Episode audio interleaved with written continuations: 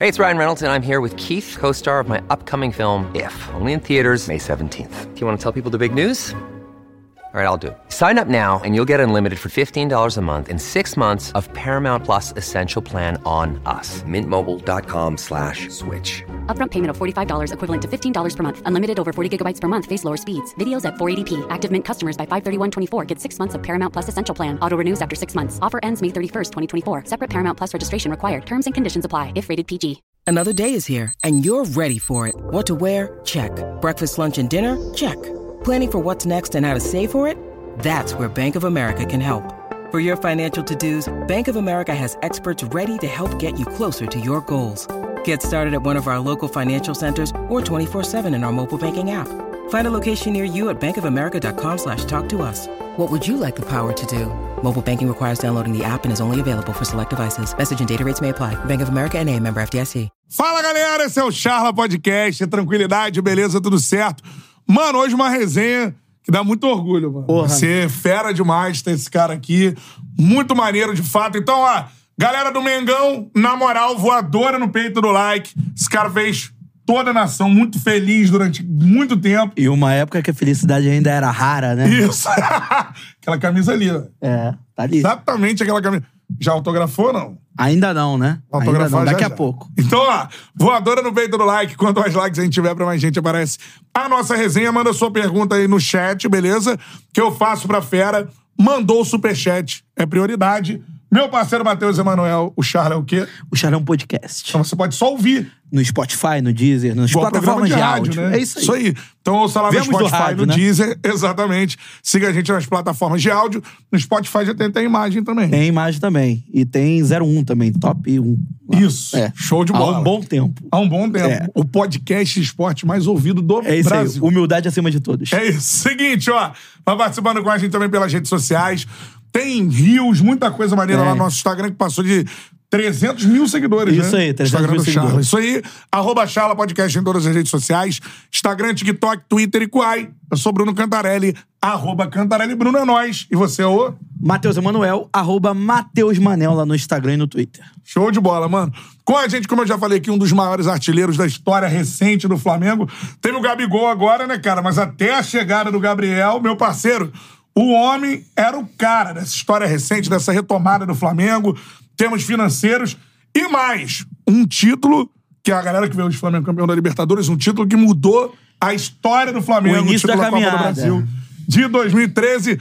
Vai jogar o Campeonato Carioca, já tá trajado com essa belíssima camisa aqui da Lusa.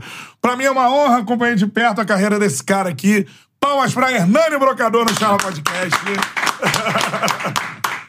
Seu cara. Pô, Cheira show gol, de irmão. bola, isso aí. Hernani, é uma honra receber você aqui com a gente, mano. Eu que agradeço, né? O convite eu não poderia recusar, né? Como eu falei, chegar no Rio de Janeiro, eu já me sinto diferente, né?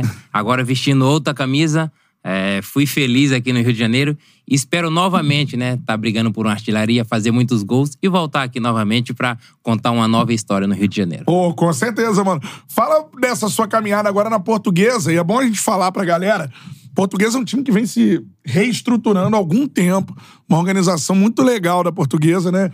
Na Copa do Brasil foi longe. É isso aí. É Também isso? foi longe na Série D. Isso aí. Quase alcançou o acesso ali, acabou eh, perdendo pro Caxias ali no, no último jogo. Eu estava lá no estádio do Juventus Uivantes. Uma modernização no estádio, muito Isso aí. legal. Fala pra Tapetinho gente lá, sobre. né? Tapetinho, isso aí. Sobre esse novo momento da sua carreira agora na Portuguesa, que é um time que tá estruturado, né, mano? Então, eu recebi esse convite né, da portuguesa, é o ano do centenário, e Isso. fiquei muito feliz. Vou jogar com a camisa 100, né? Caramba, que legal. É uma homenagem, né? Mais que, que merecida também por tudo que eu fiz no futebol carioca, né? Então eu não pensei duas vezes. É, voltar ao Rio de Janeiro, né? Vestindo uma nova camisa. E o clube, o clube vem crescendo, né? Todos vê a, a grandeza que, que a portuguesa vem tentando é, é, fazer no, no Campeonato Carioca, é chegar o mais longe possível depois do- dos quatro grandes, né? É, Copa do Brasil fez boa Copa do Brasil. Infelizmente não conseguiu o acesso pra, no brasileiro, mas esse ano o clube fez um investimento e, e quer subir de qualquer maneira, né? Chegar o mais longe possível na Copa do Brasil. Só que a gente sabe que o primeiro campeonato é o Carioca, né? Um Isso. campeonato que, que eu já conheço bastante. É, quero iniciar bem, se possível fazer o primeiro gol e tirar esse peso pra da primeira partida, que a gente sabe que sempre quando faz gols as coisas voltam a acontecer. Dois campeonatos, a Copa do Brasil, eu tô tentando me lembrar aqui, mas acho que também dois campeonatos você já foi artilheiro, né? Também a. Copa do Brasil. É um campeonato que eu já conheço bem, né? Vai meter muito gol esse ano? Como é que você tá chegando agora nessa, nessa fase da sua carreira, assim, Hernani? Olha, a expectativa é boa, né? O time tá sendo bem treinado, uma pré-temporada bem feita. E falta um pouco de entrosamento, a gente sabe. Eu joguei com poucos atletas que estão no elenco, mas o dia a dia vai, vai começar a melhorar, né? De- como eu falei, depois do primeiro gol fica tudo mais fácil, né? Pô, sensacional, vai rolar. Muito gol do blocador agora. muito gol do No Brocador. Campeonato Carioca, com certeza, com a camisa da Lusa, cara. Agora, eu queria contar, primeiramente, a história de quem estava conversando aqui fora do ar. Qual Pode delas? ser? Pode. Sobre o apelido do cara. Claro, é lógico. É história importante até pra gente, pô. É, pra quem não sabe, eu fui setorista do Flamengo por quatro anos, cobri o Flamengo lá todo dia, tava lá no, no Ninho do Urubu, No antigo. bom Ninho do Urubu. Isso aí, Ninho do Urubu. Ainda com muita lama, aquela coisa, construções. Muita lama. Vocês são exagerados. Era lama só quando chovia. É. pô. Quando não chovia, não era lama. E aí, pra quem não sabe, Poeira, cara, pô. final de uma coletiva, assim, tipo, o Hernandes chegou no Flamengo, pô, super humildade e tudo mais, e fazendo gol, sempre fazendo gol e tudo mais. E aí, cara, no final da coletiva, era uma época que a galera é, tava relacionando jogadores brasileiros a jogadores que faziam sucesso na Europa, né? Então, assim, ah, pegava o nome de um cara, né, e relacionava Sim. a alguém daqui e tudo mais. E a galera começou a te chamar de Titiarito Hernani. Tu começou a meter gol no Carioca e tudo mais. Última pergunta da coletiva, eu perguntei pra, pro Hernani assim, pô, o que, que tu acha desse apelido, Titiarito Hernani? Tu já jogou com ele no videogame, que era o Titiarito Hernani, estava no Real Madrid. Sim, já tinha jogado no Manchester United também, né? Isso aí. Aí tu falou o quê? Na verdade, né? eu vinha fazendo muito gol, sim. Teve algumas comparações, né? É, o Tite Aredo com o final Hernandes ficou um pouco parecido, né? É. Mas eu falei, não, eu pretendo é, ter um- uma identificação com a torcida. Creio que uma hora a torcida vai achar um, um apelido aí e tal. Espero que seja um apelido que, que venha, né, pegar de vez, como tinha o Imperador, né, o Love. E eu tinha esse sonho, né? E uma pergunta aleatória ali, né? Oi, que eu fiz ali. Bem naquele momento, eu também respondi assim, pouca pretensão se pegaria ou não. Falei, ah, um dia um goleiro no trabalho de finalização, né? Exatamente. Falou que é o Fabiano, também baiano, né? É, o trabalho de finalização falou que eu tava brocador nesse dia, né? E aí eu falei ali na coletiva. Aí ainda pergunta assim, o que, que é brocador? Pô, eu falou, na expliquei, Bahia... né? É, na Bahia tem. Vai Que jogar. não era comum aqui no Rio. Não, não era, não comum. era, Agora eu falo, tá no Brasil todo, porque eu chego em lugares, falo Hernani, as pessoas não conhecem, e quando eu falo brocador, pô, não acredito, você que é o brocador, te vi muito fazer gol e tal. E foi um apelido que pegou de uma forma que virou um carinho tão grande pelo torcedor. Hoje é brocador, brocador, brocador. Eu falo meu nome, as pessoas não conhecem. E te agradeço até pela aquela Pô, pergunta. tá maluco.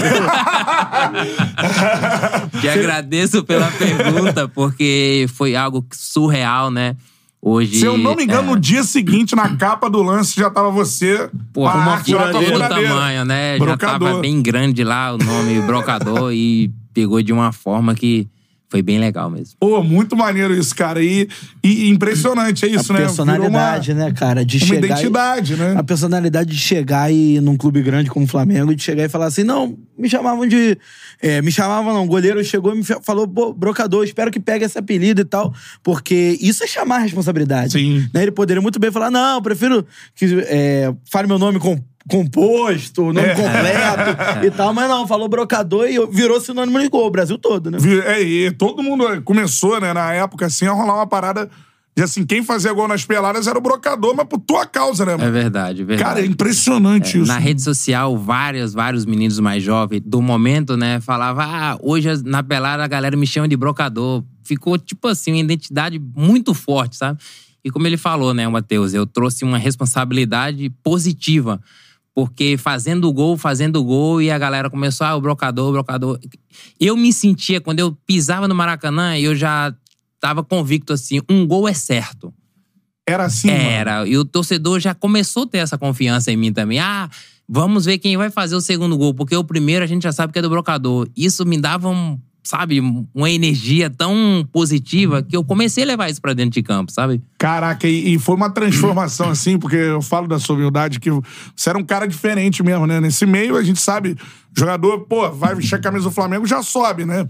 E tu nunca foi assim. Tu chega do Mojimirim, não foi isso? Conta a história pra gente. Como é que você foi parar no Flamengo, assim? Nossa, teve uma história até legal que eu bem tímido, mas tímido pela grandeza do Flamengo, né? Porque quantos e quantos jovens não queriam estar no meu lugar, né?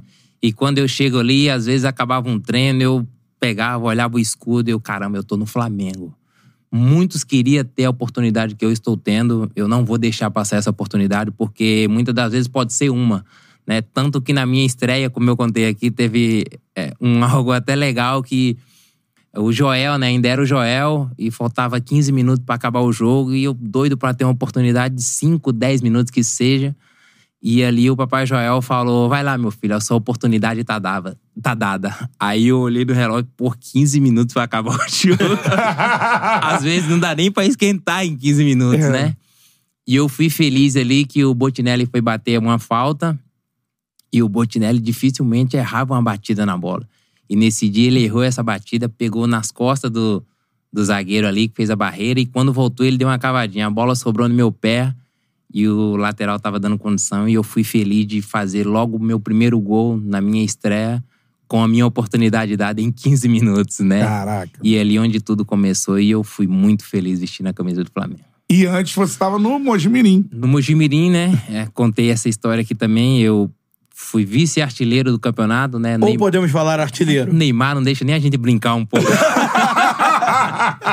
Campeonato Paulista, Neymar no Santos, pô, né, voando. né? Meus números muito bons também. Eu joguei 21 jogos naquele campeonato paulista, fiz 16 gols, então eu me sinto artilheiro também, né? então, aí logo na sequência, vim pro Flamengo e graças a Deus fui muito feliz. Não, eu não poderia deixar passar a oportunidade porque a gente sabia da grandeza que o Flamengo tinha, tem e vai crescer muito mais, porque a tendência é só evoluir mais ainda, né? Pô, então, antes da gente começar até a falar da, da passagem pelo Flamengo, tem um negócio que o Cantarelli até bate bastante na tecla sobre o, o homem-gol. Porque quando chega. Muito daquelas pessoas que querem é, saber de futebol além do tom, fala assim: não, mas o cara só faz gol. Não, mas o gol é o momento mais importante do futebol. Eu queria saber como você encarava, encara a- até hoje, determinadas críticas que ocorrem também com o Cano no Fluminense, do, É. do cara que, pô, o cara é um homem-gol, e ele fala assim: ah, não, mas Ah, ele não, mas só o faz gol. só faz gol, ele dá o último sobra, toque. A bola sobra no pé dele, ele faz gol como se fosse por acaso. Como é que você sempre encarou essas críticas que eu tenho certeza que devem ter chegado até você naquele momento de ascensão no Flamengo? Olha, muitas das vezes eu dei até respostas, né? Eu falava, vai lá pro meu lugar, posiciona bem lá, vai lá dar um toque na bola. Faz gol com um toque.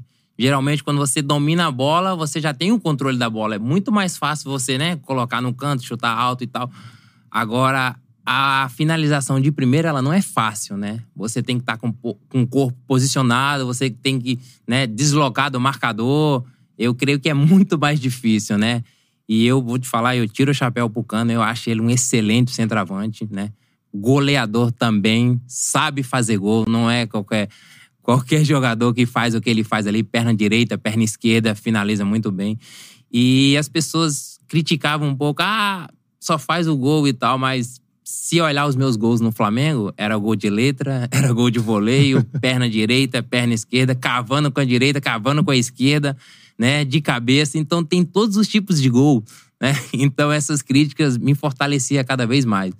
E em Porque- algum momento, assim, porque nesse, nesse ano, quando você começa a fazer os gols, a diretoria do Flamengo vai e contrata o Marcelo Moreno, né? É, em algum momento isso te.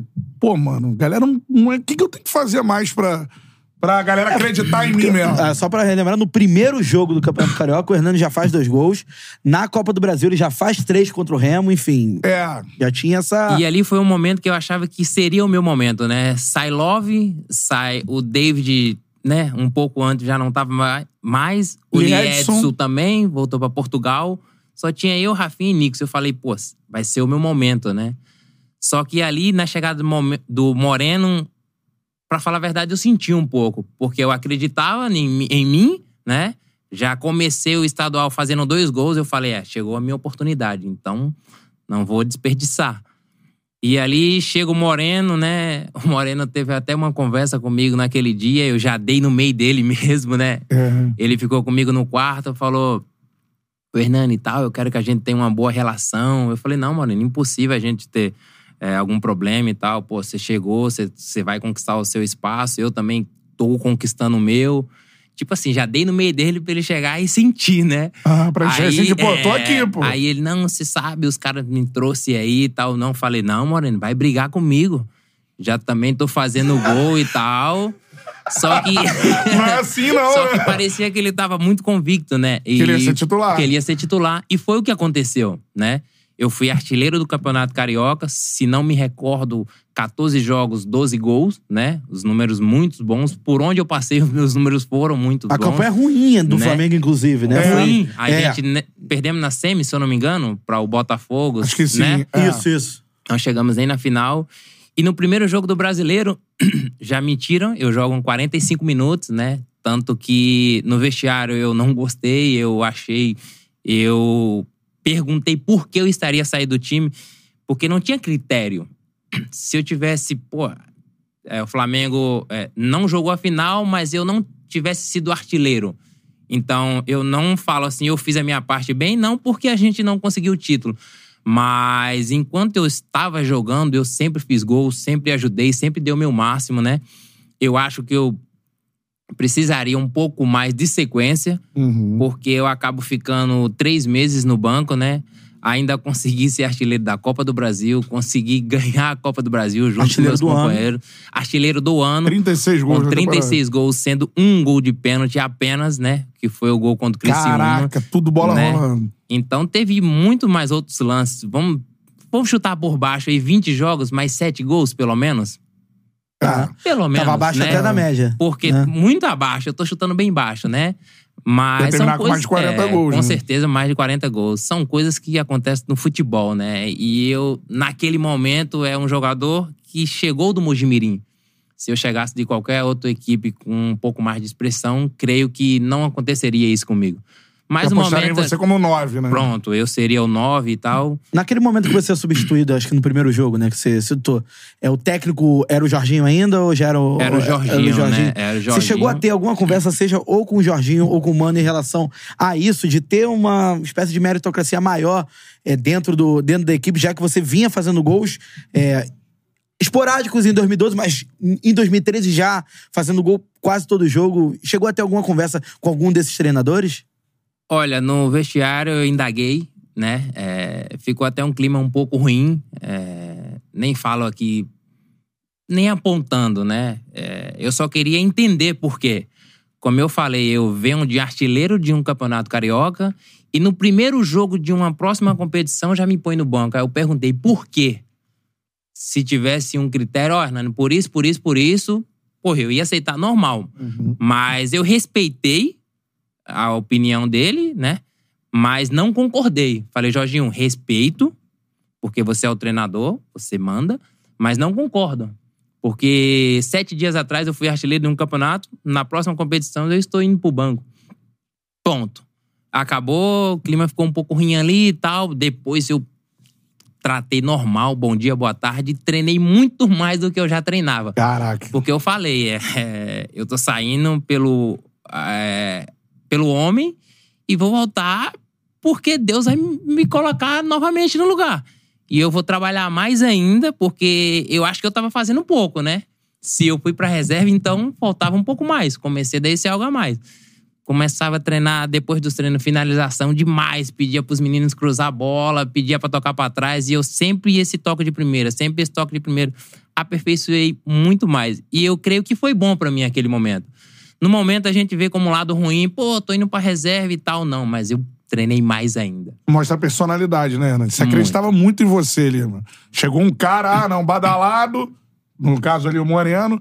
Ah, não, vai pegar a nove. E você, não, aqui não. Não. Que eu vou, que depender de mim, a nove é, é minha. Assim, você não. Isso pra mim foi notório na época. Se você não, não desistiu do- de Falar assim, cara, eu vou ser o titular esse ano. O assim. próprio Flamengo faz uma peça publicitária em relação ao seu sócio-torcedor, Isso. que é o time é, tabelando até chegar ao gol do suposto título mundial. Isso. E aí, quando chega no ataque, é Faz Moreno. Faz Moreno. É, era a visão não só do treinador, acho que a visão até da. Você sentiu que era a visão até da diretoria em relação a isso? Ou, ou sim, não? Sim, eu sei que foi o, é, se eu não me engano, o Paulo Pelaib, né? Apostava muito no Moreno é, nessa época. Teve ainda essa musiquinha que rolava de alguns torcedores e tal. E chegava nesse Faz Moreno. Só que pra mim foi uma injeção de ânimo, sabe? Eu falei, só vai jogar se eu deixar. Caraca. Porque se eu, se eu deixasse cair, eu sabia. Colocar o Moreno, eles já iam. Isso aí foi notório, né? No empate ia dar pronto, pra ele, né? pronto. caso. Se fosse Uhum. na balança ali, ia pesar pra lá. Então eu falei, eles vão até colocar o Moreno. Mas se depender de mim, eu vou ter a minha oportunidade novamente e ele vai voltar pra reserva porque foi difícil chegar aqui. Então, pra ele tomar isso aqui de mim, não vai ser fácil. E teve o lado bom também, que logo na sequência, não lado bom, né? O nosso time não tava bem, É. cai o Jorginho, chega o Mano Menezes. E eu fui pra uma coletiva e o Moreno começou, é, seleção, né? É. Começou a ir pra seleção. Que bom que na Bolívia só tem o Moreno, né? Até hoje, né? Ele foi se despedir da parou seleção agora. agora. né? Titular! É, titular. Aí o Moreno começou, seleção, e eu falei: acho que chegou a minha oportunidade novamente. Eu vou fazer o que eu já vinha fazendo. Não mudei nada, só treinei mais. Não mudei nada. Mesma pessoa, trabalhando do mesmo jeito, respeitava os profissionais iguais. Era alegre jogando ou na reserva, porque eu sempre fui alegre com os meninos. Eu era animação de vestiário, brincava. Um baiano ali bom de resenha e tal. e aí todo mundo gostava de mim, até o próprio Moreno, né? E aí eu dei uma, uma coletiva e fui cirúrgico nas minhas palavras, né? Porque é, teve até um jornalista que tentou jogar uma pimenta ali, mas é, o Mano viu a coletiva depois, é, ele perguntou, Hernani, você acha que você tem que ser titular? Eu falei, não, eu não acho que eu tenho que ser titular. É, os meus números falam por mim, né? Os meus números hoje são melhores. Simplesmente eu falei isso, né? Aí o outro dia tava, não sei se no lance, não sei que jornal foi. Hernani fala que tem que ser titular, aí virou um fuzuê que o Flamengo isso aqui vira isso, né? Aí o mano pegou a coletiva, assistiu e falou: não, o Hernani não falou nada demais. É, realmente os números deles são melhores. E se o Moreno voltar e o Hernani continuar fazendo gol, vai jogar o Hernani. E foi o que aconteceu. Foi. O Moreno voltou. Eu, o Moreno, se eu não me engano, jogou 11 jogos, tinha um gol. E eu joguei cinco jogos eu tinha três gols. Então já me favorecia, né? É. E quando ele voltou, acho que eu fiquei mais animado ainda, porque é bom você ter um espelho ali que você olha pro banco e fala, pô, não posso Vacilar. deixar cair, porque a qualquer momento. Isso foi bom pra mim, né? Eu fui pro banco porque não por, por demérito, né? É, me tiraram, como eu falei, aceitei. Mas quando, toda vez que eu olhava pro banco, eu falava, pô, tá um moreno. E os caras querem colocar. E eu não posso dar brecha, não posso dar brecha. E eu fui o ano todo de 2013 sempre olhando pro, pro banco de reserva. Isso foi muito bom pra mim. Caraca, sensacional isso. Ó, vou adorar Cara, no peito do começou like. de um jeito. Nossa Quanto Senhora. mais likes a gente tiver pra mais gente, aparece a resenha. E é muito legal o Hernani falar isso, cara, porque eu acho que é, foi uma história de superação sua ali, de você, porra, acreditar. Isso eu acho que serve de lição pra todo mundo, né, cara? Se você é bom, você tem que acreditar no seu potencial. Não tem o cara, ah, tá o cara lá, chegou um cara badalado. Independentemente de, vida, onde, né, de onde ele veio, né? Exatamente. Independe de onde você veio. tu saber o seu, o seu potencial assim. E eu acho que aí chega no, no jogo da sua vida, eu não sei se é o jogo da sua vida, eu vou te perguntar, que pra mim é o Flamengo e Botafogo, né? O segundo jogo da, da Copa do Brasil, que aquilo ali é. Só pra galera lembrar, assim, o Botafogo tinha um time bem melhor que o Flamengo, assim. Tanto que termina o de- Campeonato Brasileiro lá na, na frente, né? É, vai pra Libertadores isso aí. e tal. E o Flamengo briga contra, contra o rebaixamento e, e o Botafogo tinha o Sidorf como craque, né? Enfim, entre outros jogadores assim. Mas, mano, e aquele dia tu tava endiabrado. Mas, pra falar a verdade, o Botafogo era melhor que o nosso time. O Botafogo era muito bem treinado. Tanto que o primeiro jogo foi um a um e a gente ficou preocupado. Não vou mentir, falar a verdade, a gente falou, pô, o time do Botafogo. Eles fizeram uma jogada que ele chegou no nosso ataque com três ou quatro toques. Que era GG, Sidoff, Rafa Max. Lodeiro. Rapaz, Pô, Lodeiro, o time era muito. Os caras se conheciam muito dentro de campo. E quando o primeiro jogo foi um a um, eu falei, caramba, o time dos caras vai ser complicado. Nesse dia do 3 a 0 eu não dormi. Acordei 6 horas da manhã, fui dormir tarde. E era eu e o Paulo Vitor no quarto, concentrado. E eu ia no banheiro e voltava, e ansioso. Começa logo esse jogo, o jogo 9h45. Fez três sem dormir. Imagina se tivesse dormido. Aí eu preocupado, ansioso, e fui ali pro, pro banheiro, né? O Paulo Vitor tava dormindo, eu não queria acordar ele. Eu fui ali, fiz uma oração e fui dormir. Quando foi mais tarde, eu liguei para um, pra um pastor e indo pro estádio e tal. Eu falei, pastor, ora por mim, que eu tô muito ansioso e tal, e tô louco que começa o jogo e tal. Aí ele, não, fica tranquilo, descansa o coração e Deus vai te honrar e tal. E eu peguei aquelas palavras ali, realmente descansei meu coração. Quando chegou no estádio, o segundo gol, se vocês repararem, eu não tava aguentando mais correr, né? É um lance que dá sequência o Paulinho e o André Santos. Você e o Marcelo, Na- né? Marcelo Matos vem do meu lado, correndo e segurando na minha camisa e tal. Eu já tava muito cansado. Tava 1x0 pra gente, mas eu já tava muito cansado. Sabe aquele gol assim, ah, não quero, mas ela sobrou ali? Foi isso que você bate, a bola bate no chão? É, e, e se o Jefferson, se o zagueiro, se eu não me engano, o Bolívar, não tivesse na frente do Jefferson, o Jefferson defendia a bola. Porque eu chuto ela meio mascado, mas foi com um Isso. toque, né? Quando o Jefferson Rebote fez do a- Paulinho, é, né? o rebote do Paulinho, o Paulinho finalizou e na entrada da área, quando eu vou chegando, tanto que eu ainda estou fora da área.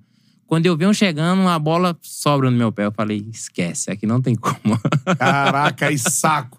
Mas você Porra. fez três. Fiz três. Aí começa 2 a 0 o primeiro tempo.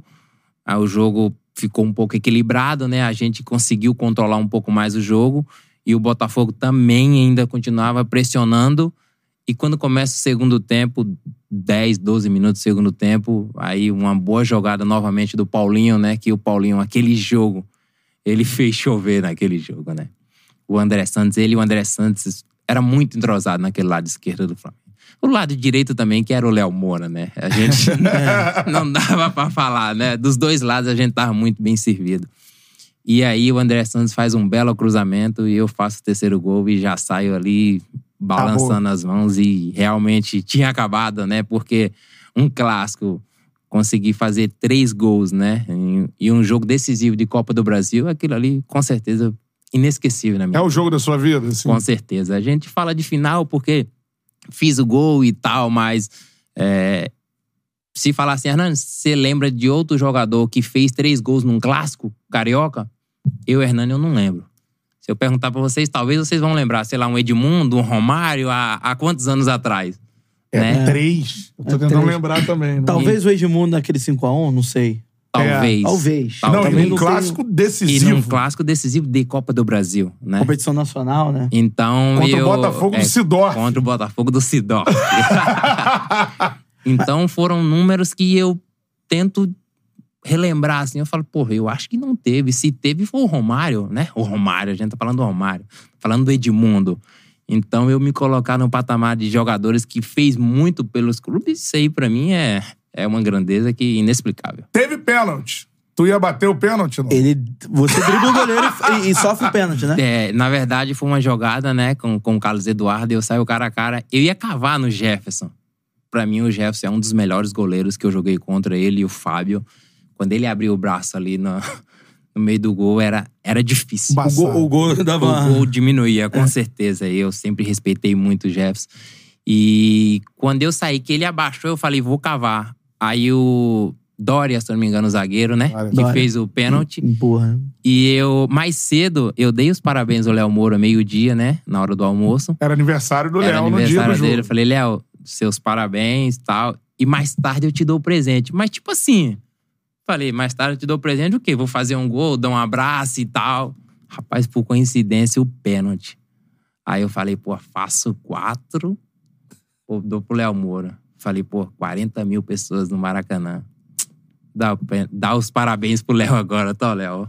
Toma seu presente, vai lá e faz. Depois você me abraça. Falei bem assim. E ele foi lá, bateu o pênalti e a torcida começou a cantar parabéns pra ele. Eu até me emocionei nesse dia, porque foi Caraca. muito lindo. O Maracanã esse dia tava. Tava absurdo. De arrepiar aqui. Agora, é, por exemplo, a gente já citou que o time do Botafogo era melhor. Falando assim, ta- taticamente e tecnicamente, é, no que, o Flamengo se superou pra fazer uma atuação daquele nível? Porque é, não foi a melhor atuação do Flamengo na Copa do Brasil, foi a melhor atuação do Flamengo no ano. O Flamengo não teve outra atuação próxima daquela no ano. É, que que, a que você atribui essa grande atuação do, do Flamengo? Foi um verdadeiro massacre pra cima do, do Botafogo, que é um dos principais times do, do Brasil. Olha, eu baseio muito em mim, né? Naquela partida, porque eu creio que tinha muita coisa boa pra mim no Flamengo, sabe? Por tudo que eu vivi, né? A gente sabe que quando tá difícil no Flamengo, a torcida ajuda por mais de 70%, né?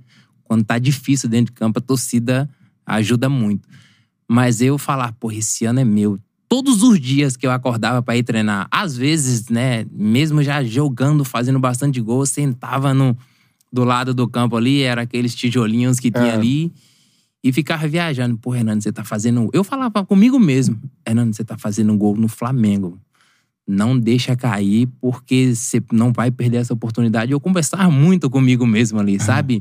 É, tinha treino, eu conversava bastante em 2012 com o Renato Abreu, com os jogadores mais velhos, assim, que já tinha vivido tudo aquilo, Sabia né? tudo de É, Flamengo, E o Léo e o Léo Moura também me ajudou demais. O Renato falava, Hernani, ó, todos os dias, ele brincando com a brincadeira, ele dava um toque na gente. Fala, ó, pô, cuidado, hein? Tem muitos que quer estar aí no seu lugar. Se deixar cair, você sabe, né? Se for pra lá, vai ser difícil voltar de novo e tal. E eu sempre peguei isso, essas brincadeiras, assim, como um lado positivo. E ele não tava mentindo, ele tava falando a verdade, né? É. E eu, pô, graças a Deus, eu, eu vivi esse ano e tudo que eu vivi em 2013, eu, eu já, já vivi em outros clubes, mas não com a mesma grandeza do Flamengo. Porque, graças a Deus, onde eu passava, eu fazia os meus gols. Só que no Flamengo, se eu chegasse e fizesse tudo aquilo acontecer, eu tinha certeza que ia garantir o resto da minha carreira, né? É. E foi o que aconteceu. né? Mudou a sua vida. né? Mudou a minha vida. Até o- como é que é a relação do torcedor rubro-negro com você hoje, assim? Aonde eu chego é uma loucura. É foto, é o brocador. Ah, você poderia ter voltado, por que não voltou? Isso aí, diariamente, diariamente. É, e quase voltou? Quase voltei, né? Infelizmente, por o clube não, não ter pago o Flamengo, né? É, se eu voltasse, o Flamengo poderia perder a causa, porque eles poderiam alegar que o Flamengo não teve danos, né? Hum. Ah, o jogador foi, mas voltou, tá no clube normal, então o Flamengo naquele momento optou por, por eu não ter voltado. Tava onde? Nesse momento que você quase volta? Eu, eu voltei, eu tava no Nasser e voltei, fui pro esporte, né?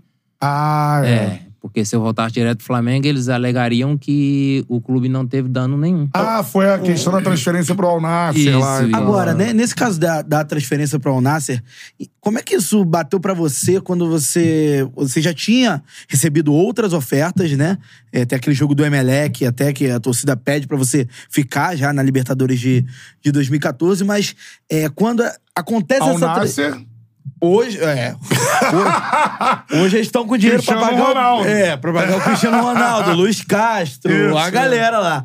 Mas naquela época era um clube que. Mané. É, muita gente apontava até a diretoria do Flamengo como.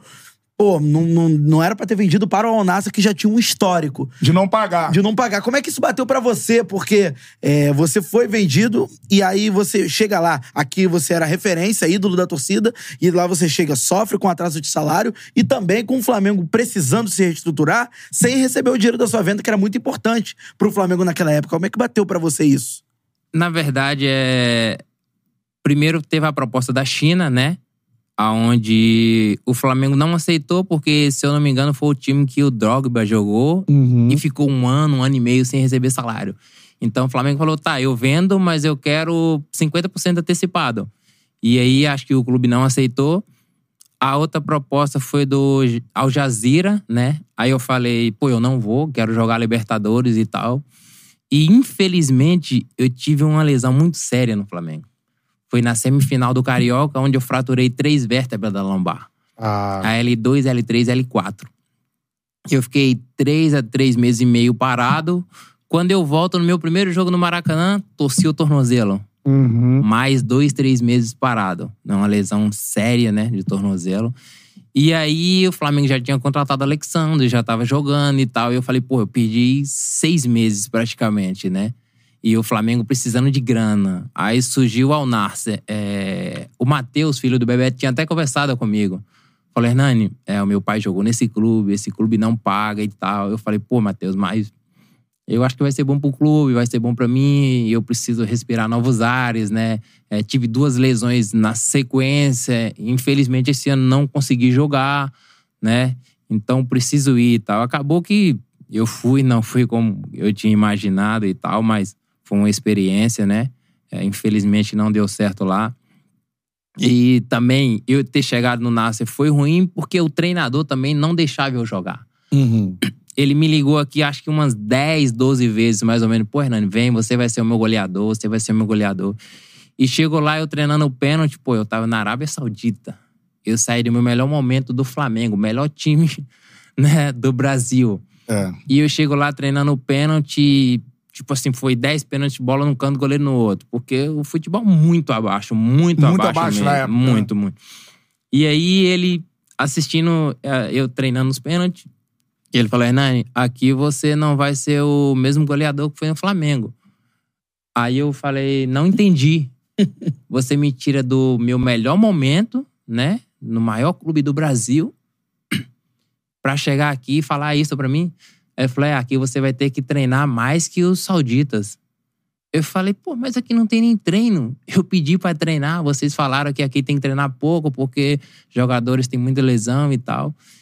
E foi indo, foi indo, ele... Quem era o técnico? Era? Era Raul Caneda, ele treinou o Diego Souza no Itihad. Uhum. E ele falou que o Diego Souza gostava de beber e tal, que... Ah. Tudo mentira, porque na Arábia Saudita, nessa época, nem poderia. Não pode. Não poderia, entendeu?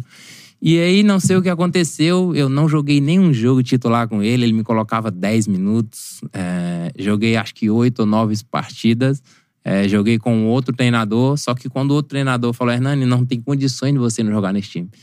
E o centroavante titular era da, da Arábia Saudita, mas, pô, É. Arábia Saudita, com todo respeito, né? O menino do bem e tal. E aí acabou que eu não joguei. Não joguei, e aí teve o problema lá também, atrasaram salários, aí eu rescindi meu contrato unilateral e voltei pro Brasil. E voltou pra É cá. incrível que foi o cara que, que, que chamou o Hernani, né? Me o cara ligou que umas ligou, 10 perturbou. vezes, me Caraca. perturbou. Ele me perturbou. E- Infelizmente, cheguei lá ainda tive esse Vê problema. isso de forma mais comum no futebol quando cai o treinador. É. Então, um treinador antigo é, ligou, pediu a contratação, caiu, trocou o treinador, o cara não quer mais saber do reforço, né? Mas Agora, vol- voltando um pouquinho, assim, a gente já trouxe bandeira aqui duas vezes, né? E já trouxe uma galera desse time que você falou. O Renato tem que vir um dia, o Renato Abreu, né? A Léo veio aqui, André Santos. Vai lá, lembrando, o Wallace, Felipe, Felipe Goleiro, então Luiz Antônio. Luiz Antônio. Essa galera toda já teve aqui. Aí, assim, é. Ele atravessou as gestões, né, o Hernani? É, então. Passou da Patrícia ali pro, pro, pro Bandeira, né? Aí, sobre isso, cara, vo- você acha que esse título da Copa do Brasil, porque assim, eu já perguntei isso várias vezes pra galera ali, existia já uma pressão da torcida do Flamengo de, não, tem que abrir o cofre e tal, e era um momento de retenção de dinheiro. Wagner Love sai, você lembrou muito bem, né? Tudo mais. São contratações criativas ali, o Elias vem numa composição e tal. E esse título, a importância que você teve, assim, você tem dentro de você que, que esse ano de 2013, essa conquista da Copa do Brasil, mudou a história do Flamengo pra acontecer o que aconteceu depois? Com certeza, sim. Sim, porque a gente ouviu o Bandeira, né, da primeira entrevista, quando ele chega, que ele faria um Flamengo forte pro futuro, né? Eu peguei ainda seis meses da Patrícia, aonde o Flamengo ainda atrasava salário. Atrasava, né? Atrasava salário. E janeiro de 2013 não tem mais. Quando o Bandeira assume o Flamengo, ele já não deixa mais atrasar salário. E aquilo ali pra gente foi até uma injeção de ânimo, né? Porque o atleta trabalha, o atleta tem contas, né? Tem os É. afazeres, então precisava daquilo. E eu tinha acabado de chegar cinco, seis meses de clube, né? Ainda peguei um pouco de, de, de um Flamengo antigo, aonde eu achava que o Flamengo, ah, quando eu cheguei que eu vi aquilo no CT, eu assustei um pouco e tal, pela grandeza que o Flamengo tem, né? O CT era bem ruim, né? Foi muito ruim, muito ruim mesmo, né? E a gente sabia que o Flamengo não, não conseguiria terminar nem o, o seu alojamento, né? Que tinha construção lá, mas não terminava. E ali aquela Copa do Brasil vem para um novo Flamengo, né? O Bandeira falou, isso eu repito várias vezes, é, ele foi fundamental para esse novo Flamengo, né? Eu acho que ele merecia voltar no clube porque tudo que ele fez no clube acho que foi muito válido, né? Então, é, eu sei também da minha importância que eu tive na Copa do Brasil. A gente fala assim, ah, teve o gol do Elias, pô, teve o gol do Elias. Teve o gol do Carlos Eduardo, teve o gol do Carlos Eduardo. Mas um campeonato que é, o Hernani, que veio do Mojimirim, foi artilheiro e conseguiu ganhar a Copa do Brasil. Então, eu acho que eu tive um peso muito grande nessa competição, com certeza. Quando tu olha assim para pro Flamengo hoje, Gabigol, esse time estrelado, que não era o caso na sua época, assim, tu olha, tu, porra, mano, eu ajudei na construção dessa parada aí, assim. Sim, sim, com certeza. Não, e, e- e, assim, é, essa, essa conquista da Copa do Brasil tem outro fator interessante que é, até aquela fase da, do Cruzeiro, que é o do gol do Elias, o técnico era humano e depois tem a continuidade com o Jaime após Sim. aquela, aquele episódio. A gente já trouxe aqui vários personagens, queria saber a sua visão daquele episódio do jogo contra o Atlético Paranaense no Campeonato Brasileiro. Eles não entenderam que eu tinha. O, que- o que eu tinha tinha, que eu tinha pra, pra as minhas passar, ideias. As minhas é. ideias, é. É, do Mano Menezes, a saída. Como é que foi aquela, aquela situação Mano, ali? pós-seleção brasileira. É, na o seleção Flamengo- brasileira pro Flamengo Flamengo. né? sai, O Flamengo sai vencendo por 2x0, se eu não me engano, toma a virada 4x2 e aquilo acontece, pega todo mundo de surpresa. Qual foi sua visão daquele episódio ali? Fala a verdade, eu tô surpreso até hoje, viu? Porque pegou a gente de surpresa literalmente, né? Ele chega ali, falou que difícil é falar isso, mas por 30 não entendeu o que um tá pedindo, né? Geralmente seria dois, três, talvez. É, por isso que a gente fala assim, a gente não entendeu. Ele teve a visão dele, ele falou aquilo, é, e a gente, caramba, mas será que a gente tá tão mal assim que a gente não conseguiu entender o que ele tava pedindo, né?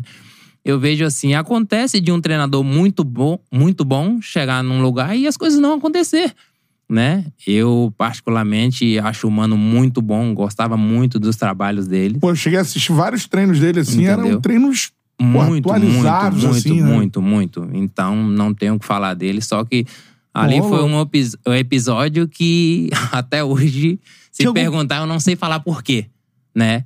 Tinha algum problema de relacionamento entre ele e pelo menos alguns jogadores do elenco? Zero. Não, não. Tinha bastante jogador que jogou com ele. Elias, Chicão, né? Wallace, Felipe. Corinthians. Corinthians, muito, muito jogador. e eram jogadores é, referência no elenco, André, né? né? O André Santos, vários, vários. Não tinha porquê, né? Mas aconteceu aquele episódio e, e eu era um dos menores naquele momento, não sabia nem porquê. E a entrada do Jaime no, no, no time, que ele efetiva o Amaral no time titular no meio-campo ali, o, é, o Pitbull. E, e você tem ainda mais uma sequência com, principalmente com o Jaime. Ou Ele- o cara que acreditou em você mesmo, assim, tipo, falou, mano, tu é o meu nove. Olha, foi fundamental. O Jaime conhecia todos os atletas, o que gostava, o que não gostava, né? Como gostava de jogar, como não gostava. E o Jaime, 2012, quando eu cheguei, ele já conversava bastante comigo. Porque ele era o treinador que ficava dando os treinos dos não relacionados, né? E eu vivi um, tempo com ele ali. Ele conversava bastante com a gente. Ele, olha, não deixa cair. A oportunidade ela chega, ela não avisa. Então treina forte, treina pra você, porque uma hora vai ter oportunidade. Tem jogador que fala assim: ah, não fui pra um, dois, cinco jogos, pô, já me largou e tal. Pô, mas não- nem sempre quem termina vai. Quem começa, termina o campeonato, né? E eu sempre peguei aquelas palavras do Jaime ali, e o Jaime sabia como eu trabalhava. Eu, pô, eu dava carrinho no treino, eu dava vida mesmo, sabe? Tipo assim, eu falei, pô, eu não, no, no dia que não der aqui na técnica, né? Que a gente não fizer um gol, não poder dar uma caneta, eu sei que se eu dar um carrinho aqui, eu roubar uma bola, eu já vou estar ajudando muito aqui, sabe?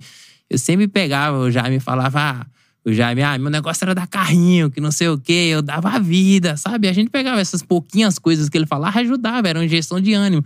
Ele era o nosso treinador, né? Que eu vivi um, um período de, de dois meses, mais ou menos, sem ser relacionado, e o Jaime ficou dando treino pra mim, né? E alguns jogadores também que estavam treinando afastado, treinava com a gente. Então, quando o Jaime assumiu, ele já me conhecia. E eu também já vinha fazendo gols, né? Desde, desde antes, né? De Dorival, comecei com o Dorival, e depois Jorginho na reserva, Mano Menezes. Então, quando o Jaime assumiu, eu sabia, era um treinador que já me conhece, creio que não vai me tirar, até pelo meu momento, né? Que eu vivia no Flamengo. E foi o que aconteceu. Ele falou: olha, ensinar você a jogar futebol eu não vou, porque isso aí você já sabe. Só entra dentro de campo, seja feliz. Futebol é isso, é alegria. Vocês vão desenvolver. E confiança. Eu escutei muito isso do Carpegiani também, que 50% do futebol é o cara estar confiante. É acreditar que as coisas vão acontecer. E eu, isso aí eu tenho desde criança, sempre acreditei em mim, né? Então o resto a gente fazia. É, isso aí, cara. Agora, é, perguntando sobre os seus gols na temporada. Teve o gol de letra, né? Queria que você lembrasse pra gente. Fla-Flu. Porra, que gol, viu? Com caneta na jogada, né? É, é. Eu chegava na Arábia Saudita, Hernani, Hernani, sem before sem, sem. Falava pra eu fazer o gol igual eu fiz. Porque o Digão tava no Fluminense, né? Digão zagueiro. É, e ele foi pro Hilal. Ele tava no Hilal. E eu fui pro Nasser. Aí os torcedores me paravam na rua. Hernani, Hernani, gol, gol. Sem, sem, sem. Aí falava pra eu fazer o gol igual eu fiz Flamengo e Fluminense. Aquele gol ficou marcado. Foi uma jogada... é, o Léo Moura, é, vou te falar, eu joguei com o Léo Moura e depois eu joguei com os laterais. Eu tiro o Léo Moura desse, Caraca, maneiro falar não, isso. não né? é desmerecendo os outros atletas, porque o Léo Moura fazia algo que nenhum outro lateral fez comigo nos lugares que eu passei. Léo Moura chegava no, na hora do almoço, ele falava assim: Hernani, ó, se eu tiver em tal lugar do campo, o cruzamento é aqui. Se eu chegar em tal lugar do campo, o cruzamento é aqui. Nenhum outro lateral fazia isso. Caraca, mano. Falava, Hernando, tô longe da área, vem no primeiro pau. Hernando, tô perto da área, cavada num pênalti. Porra, isso aí, pra mim, era sensacional, pô. cara que sabe se posicionar. Porque eu já posicionava, eu posicionava bem. O cruzamento do Léo não era cruzamento, era passe. O Léo Moura dava passe. Ele tem tirada de peso na bola que era diferente de. O lado direito do Flamengo era. Cara, e é bom você falar isso assim, porque o Léo já teve aqui e contou ele vai pro Vasco primeiro, né? E quem leva o Léo pro Vasco é o Romário. Numa pelada no do Salgueiro. Salgueiro. História completamente aleatória. pô, quem é esse cara aí? Pô, o cara pifando o Romário na pelada. O Romário falou: não, não. Pra cá, e e exatamente nesse olhar que tu falou. Cara absurdo de passe. Eu acho que a galera não tem tanta noção do quanto o Léo Moura foi um grande lateral, cara. Eu acho que era lateral técnico, assim, pra. É porque, porra, tinha muita oferta na época. Hoje, meu irmão, É. seleção é brasileira, assim, por muito tempo. É, Cafuce, sim, É. Maicon. É. Pronto. É um pouco mais difícil. E né? aí chegava no- na hora do almoço, o Léo Hernani, o zagueiro deles é assim, ele gosta de fazer isso. Então, eu vou dar um tapa mais na bola e você vai e afasta um pouco, que eu vou colocar a bola ali. Mano, e era absurdo. Se desenhasse um quadrado, o Léo Moura colocava a bola lá. Caraca. Era absurdo. Então eu não tinha muito o que fazer. Me posicionava bem, porque a bola chegava. Você pode ver todos os meus gols do Flamengo, que eu me recorde, o único gol de segundo pau que eu fiz foi na Copa do Brasil, que o André Santos está cruzando. E o André Santos cruzava muito forte. E eu É. sabia disso. Agora, se você olhar os outros gols meus, de cabeça. Antecipando o primeiro pau ou marca de pênalti. Antecipando o primeiro pau ou marca de pênalti. Porque eu sabia que o Léo Moura ia fazer isso. Ele cruzava na na- marca do pênalti quando? Quando ele tava. Quando ele chegava um pouquinho fora da área ali, ó, que a bola tava mais de área fundo. Não, mais de fundo, Mais de fundo ele tava mesmo. voltando na marca do pênalti. Tá. Pronto. E se tivesse mais distante fora da área ali, ó, aquela bola rápida no primeiro pau. Caraca, mano. É, o, o- o gol de letra é até nessa. Nessa jogada, Jogada. eu falei, o Léo Moura tem algo também que poucos lateral faz isso. E eu perguntei pra ele, eu falei, Léo, por que nunca você cruza e o cara intercepta o seu passe? Ele falou, Broca, porque eu dou um, eu dou um toque na bola. Quando eu vou cruzar, o lateral levanta a perna. Quando levanta a perna, eu dou mais um toque. Quando ele tá abaixando a perna, eu tô cruzando. É porque normalmente ou o cara cruza e a bola bate nele, ou ele vai ter que brecar e aí cruzar com a outra perna, né? Aí esse gol de letra que eu fiz, o Léo deu a caneta no lateral, no, no, beirada talvez, não, não lembro, e o Carlinhos vem acompanhando o Léo. Quando o Léo finge que vai cruzar, o Carlinho diminui um pouco a passada, ele dá mais um toque, cruza rasteiro e eu faço o gol de letra embaixo das pernas do Digão e... Pô, nem sei porque eu dei uma letra ali. Não, ali, ali é recurso, não tinha o que fazer. É, recurso, porque se você entendeu? bate, É. ela vai usar o, Seu o chute Digão primeiro tira. tinha, né? E o Cavalieri também tava naquele canto ali e tal. Eu falei, pô, vou dar uma letra aqui. E se foi, foi. Se não, foi também. Por letra no Fla-Flu, irmão. Não, é que o pessoal, o pessoal até falava a caneta do. A, a caneta do, do Léo Moura, mas a é do letra. Hernani. da- É, fizeram música e tal. E, porra, e, e tudo aqui eu falo isso do Léo até pô, feliz de falar isso, porque quando eu cheguei no Flamengo, eu sentei lá tímido e tal. Pô, cheguei do Mojimirim sentado e o Léo Moura. Eu assisti o Léo Moura jogar e o Léo Moura chegou bem assim: Ô Hernani, tudo bom? Pô, se precisar de qualquer coisa, fala comigo aí, tô aí pra te ajudar e tal, não sei o quê. Não precisa ter vergonha, não, pô. Pode falar comigo. Aí eu falei, caraca, eu assisti o Léo Moura jogar, mano. Hoje eu tô jogando com o Léo Moura e ele foi a pessoa que chegou em mim pra me auxiliar se eu precisar de alguma coisa. Pô, aquilo ali pra mim foi sacanagem, pô, imagina. Não, e Cara, além desse. e tiveram vários gols marcantes nessa, na- na- nesse ano todo. Eu me lembro. Se eu- foi seu esse gol do Flamengo e Goiás, jogo da volta?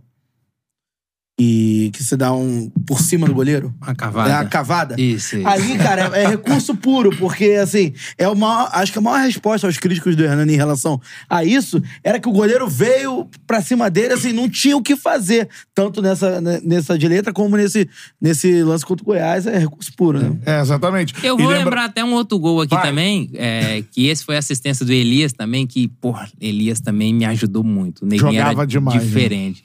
Ele já sabia a movimentação que eu ia fazer e eu já sabia o que ele ia fazer também com a bola.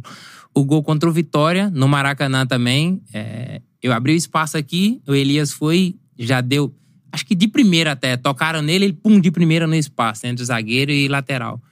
E a bola vem saindo um pouco. Quando o goleiro abafa em mim, eu só tinha cavada pra fazer e mais nada. Porque o chute, se você bate cruzado, a bola já tava saindo da área. Você bate cruzado ia pegar no goleiro. Eu cavei com a perna esquerda. Tanto que o zagueiro, o zagueiro ou lateral vai correndo pra dentro do gol e não consegue tirar porque é aquela cavada que ela vai e cai dentro do Cai gol, dentro do gol. com a perna esquerda. Caraca. Então eu tinha alguns recursos. né? tinha, não tenho, porque eu vou fazer mais ainda. E na final, a gente tem que falar da- também da final contra o Atlético Claro, Paranaense. pô. Porque o primeiro jogo, ali, é jogo complicado, dois porradas, uma do Cirino, outra do Amaral. Não, é, lembrando que o jogo não foi na Arena Baixada. Foi na- Que tava em Vila reforma pra Capanema, né? E aí foi na Vila Capanema, estádio, pô, acanhado. O Atlético Irmão, com um grande ali, time do Atlético, inclusive. Grande time. Paulo Baia, o Ederson, que foi artilheiro do Brasileirão. Marcelo Serino que tava voando. Voando, Depois verdade. foi contratado pelo Flamengo e tudo mais.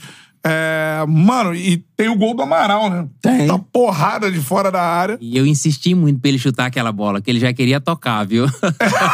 É, porque ele vai caminhando, vai, chuta, Amaral. E eu falei, chuta, chuta. E, rapaz, que sapatada, viu? Porra! E o Jaime foi muito importante na vida do Amaral também, né? Porque o Amaral era um cavalo treinando, velho. Treinava muito, muito, muito mesmo. E o Jaime acreditava no Neguinho, porque o Neguinho era diferente, velho. Porra, driblava ele, ele tava lá de novo, driblava ele, tava lá de novo. Incansável, então, né? É, incansável, incansável. Não, era um jogador que aquele time precisava. Precisava, É. Não precisava. tinha esse cão de guarda ali. né? Isso, isso, isso. Eu queria que você contasse um pouco daquele cenário de final de Copa do Brasil, porque, como o Cantarelli disse, ó, o ano do Flamengo era pra se reerguer. É, a princípio, o título da Copa do Brasil era, cara, impensável. Ainda mais que naquele ano começa a entrarem os times da Libertadores, né? Então, tem, É. tem Atlético Mineiro, enfim, outros times O também Cruzeiro era entraram. o campeão brasileiro. Pois é. Então, assim, é, como é que. Eu queria que você contasse alguma história, tanto ou do primeiro ou do segundo jogo, que você lembrar daquele, daquele momento ali é, que antecedeu o título da Copa do Brasil. Do jogo da final, É, o jogo da final, seja a ida ou a volta, porque a ida foi uma pressão danada da torcida do, do Atlético e a volta o Maracanã lotado, né? Olha, é, aquele Atlético Paranaense daquele ano caía na Capanema, o time não tomava menos que três ou quatro, não. A gente lembra dos jogos, né? Tanto que a gente escutou até de. Não vou falar nome, mas tinha guerreiro que falava: Caraca, vou comprar só dois ingressos. Porque esse Atlético Paranaense ali é embaçado. O nível de confiança não tava tão alto. Não tava né? tão alto. E ali, é, a gente foi pra lá assim. Pô, se a gente perder, não pode ser mais de um gol. Porque Maracanã, torcida, clima e tal. A gente sabia que a gente poderia reverter, né? E o nosso nível de confiança também no Maracanã, eu falo até por mim. Eu já entrava assim, porra, eu sei que um gol aqui eu vou fazer, mano. Eu sei que um gol aqui é certo. Já, já- eu já entrava assim. E tipo assim, o, o time que a gente tinha confiava muito em mim. Os moleques brincavam muito comigo diariamente, assim, porra, velho, no Maracanã a gente tem que ver quem vai fazer o gol, porque um do Broca já é certo. Então isso era bom pra mim, era bom pro, pro grupo, era bom pro. né? A gente já ia com isso pra dentro do campo, né? É. E, e aquele Atlético Paranaense, a gente falou, rapaz, é um time que vem ganhando de muitos gols lá na Capanema, um time muito rápido. Só que a gente já tem duas notícias boas, né? Que é, se eu não me engano, o Léo e o Everton tomam cartão no jogo lá, Uhum. né? Isso. E aí teve dois desfalques que. Aí você tem um time entrosado, você tira duas peças. O que vai entrar não é a mesma coisa Não é a mesma coisa. pode manter o nível ali defensivo e tal, mas pra atacar não é a mesma coisa. E o Everton vivia um bom momento. Sim. E o Léo tinha muita força. Quando não vem esses dois, a gente falou, opa, agora já já vai ser outra coisa. Isso a gente saiu de lá. Quando acabou o jogo, eu particularmente peguei isso, né? Que eu olhava pros jogadores do Atlético Paranaense, os caras de cabeça baixa e lamentando, balançando a cabeça. Eu falei, esquece, não tem como a gente perder. Não tem como a gente perder. Aí a gente volta pro Maracanã, 72 mil pessoas. Quando vai começar, que tá lá tendo o hino, perfilou para o hino, aí os jogadores da Tele Paranaense começou a admirar a torcida do Flamengo. Uhum. Olhando, principalmente Cirino mesmo, ficava olhando e tal. Eu falei, impossível a gente perder essa final aqui hoje. Não tem como. Porque, tipo assim, eu vou te falar, se eu tô do outro lado, eu também sentia, pô. Também ia Ah, tremer. porra, até a torcida da Tele Paranaense tava de vermelho e preto. Então ficou o Visualmente, estádio né? todo. Se você olhar assim em volta, estádio todo. E o Maracanã novinho, né, Porra, cara? Maracanã tinina, rapaz. Clarinho, parecia essa. Aí eu falei, não, não tem como perder essa final, velho. Os jogadores, mano. Tudo admirando o que a gente tem. A gente não pode deixar isso aqui voltar pra Curitiba de jeito nenhum. E Cê é louco. outra parada mesmo, a torcida do Mengão. Muito diferente. Muito. Só jogando pra saber. Você entra pra jogar contra, é diferente. É diferente, não tem como. Caraca. Imagino que no Brasil hoje, ah, o Corinthians deve ser igual também, porque eu joguei em 2015 um esporte Corinthians, onde o jogo foi 4 a 3 pro Corinthians. É, o Corinthians estava ganhando o esporte 3 a 1 eu entrei no jogo, fiz dois gols, 3 a 3 A torcida do Corinthians parou por um minuto, vai, quando tomou o terceiro gol. Depois, a torcida do Corinthians começou a cantar mais ainda. Então, isso é. Né? Bando de louco. Puta que pariu, você é louco. E aí, cara, na, na, Mas e, e na- eu acho que, só pra Vai. essa questão da torcida, assim, e esse dia de fato, Maracanã, esse dia da, da final da Copa do Brasil, tava um negócio. É, essa caminhada da Copa do Brasil, a torcida do Flamengo tava, tava especial, teve questão Fez a do, diferença. do filho do Davi, Elias. É, né? foi um Teve- momento difícil pro Elias, demais, demais. Com a torcida gritando o nome do Davi, né? Que gritou Ele tava sofrendo ali, É. né, mano? Pô, tanto que eu fiz um gol e eu fui abraçar ele. Eu fui abraçar ele, falei, neguinho, tamo junto, meu irmão. Seu filho tá nas mãos de Deus, Deus tá cuidando dele. Pô, só de você estar dentro de campo aqui ajudando a gente e tal, porque Elias era diferente, ele tinha que jogar. A gente sentia a falta do Elias dentro de campo. E o Elias me deu muita assistência nesse ano, muita mesmo. Então o neguinho tava fazendo a diferença mesmo. Mas assim, de torcida, eu acho assim, a do Corinthians tem essa parada assim. É, fi- é a fiel, né? A mais fiel, Fiel. do Brasil. É acho que não tem fiel. nem comparação o é tempo verdade. inteiro. Mas a do Flamengo de festa, mano. Fazer festa, É. assim, nesses grandes. Eu acho que aí também Quando igual. precisa, né? É, Pô, até a final, porra, a torcida vai fazer a diferença. Ah, tá precisando classificar. A torcida vai fazer a diferença. E o teu sentimento de marcar um gol de título, assim, mano? Pô, isso aí foi. Belo gol, inclusive.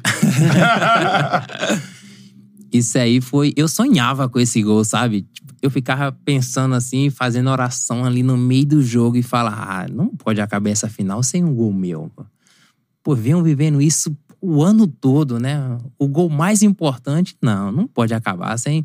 E eu tenho uma oportunidade, né? Onde eu saio com, com o Everton, cara a cara, só que o Everton era muito rápido.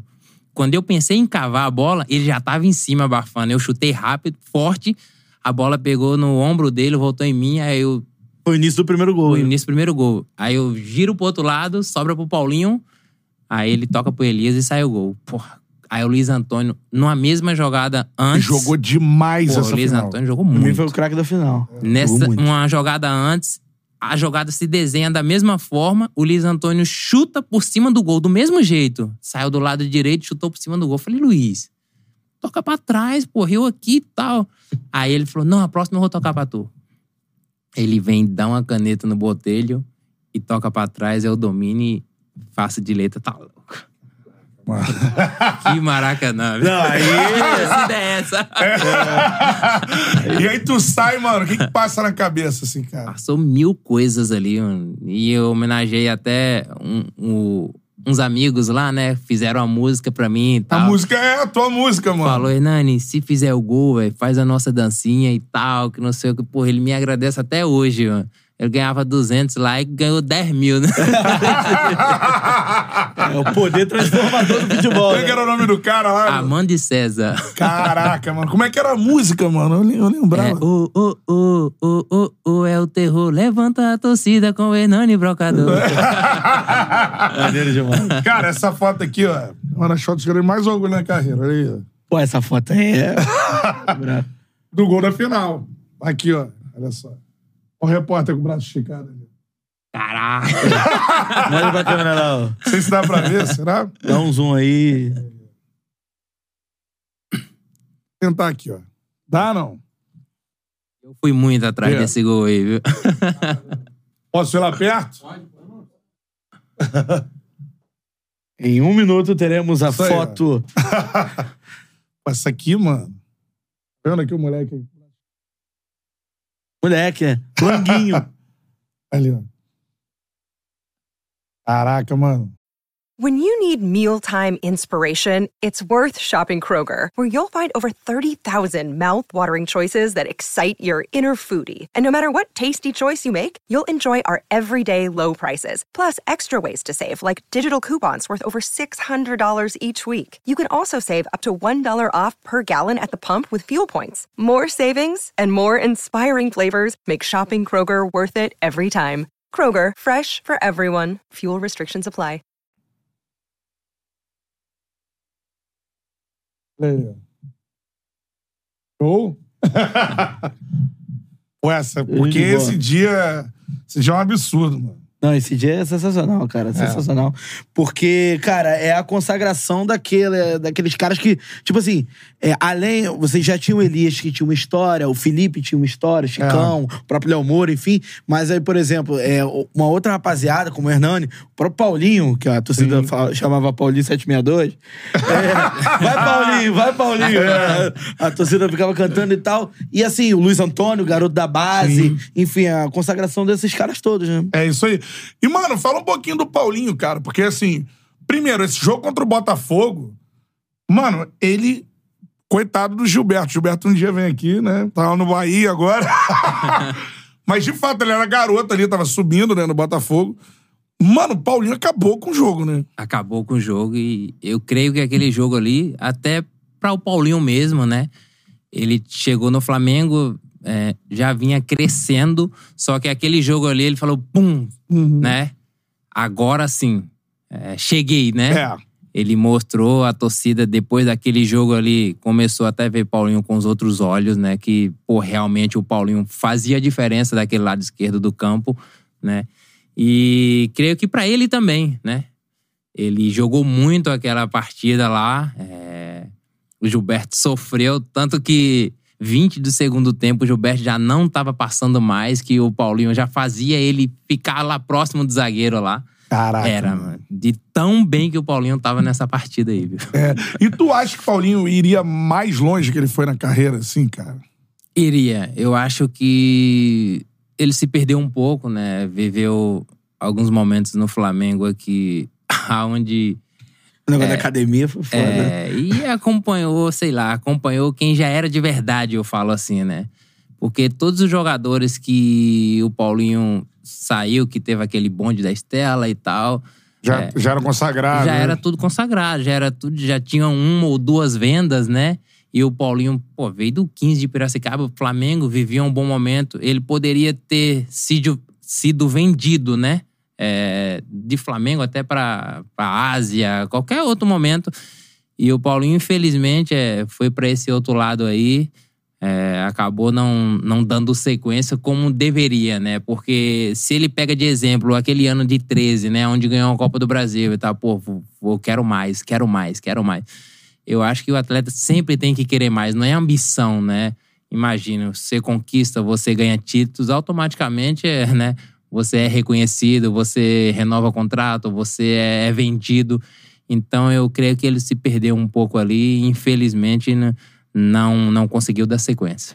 Voador aí no peito do like, galera. Hernani Brocador, pô, sensacional. Irmão, você, até esqueci que você tinha que pedir like, porque É. resenha foi de maluco.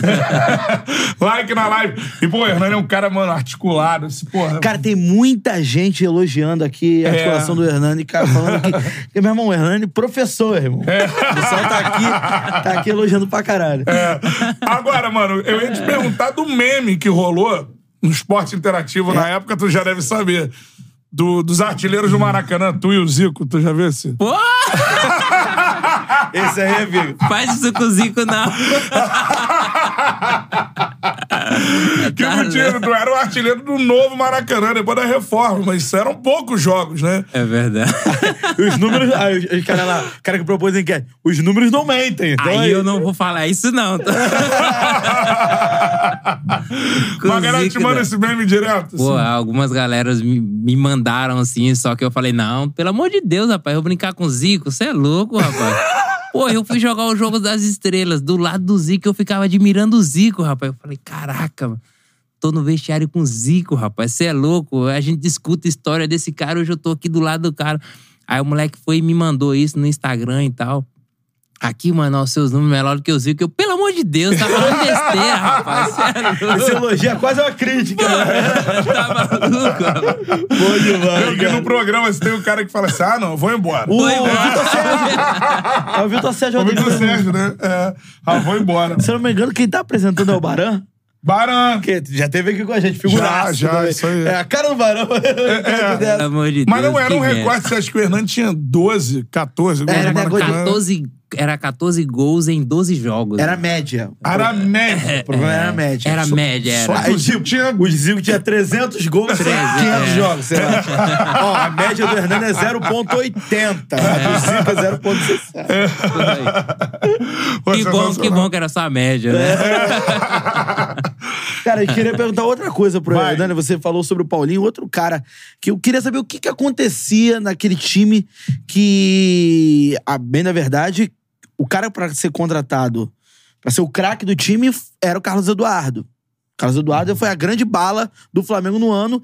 E, embora ele tenha sido titular, ele não caiu nas graças da torcida, enfim. Como é que era a relação do Carlos Eduardo é, com aquele. ali naquele grupo? Ele até quando sai do Flamengo, ele fala até da, da diretoria, ah, daqui a pouco vai ter gente que não vai querer mais jogar no Flamengo e tal, essas coisas todas. Mas como é que era o Carlos Eduardo naquele time de 2013? Olha, o Carlos Eduardo, eu posso falar com, com toda sinceridade, ele é um fenômeno.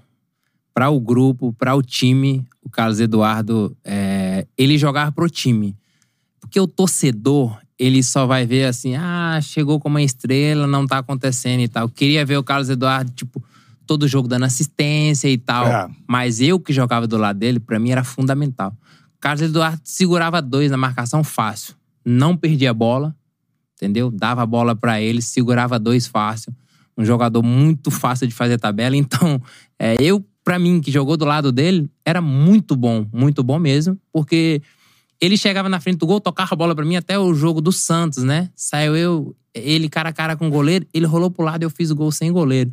Aí depois eu saí mostrando pra ele, aí depois eu perguntei pra ele, ô Cadu, mano, faz o gol, velho. A torcida pegando seu pé o tempo todo. Pô, eu já tenho um gol pra caramba.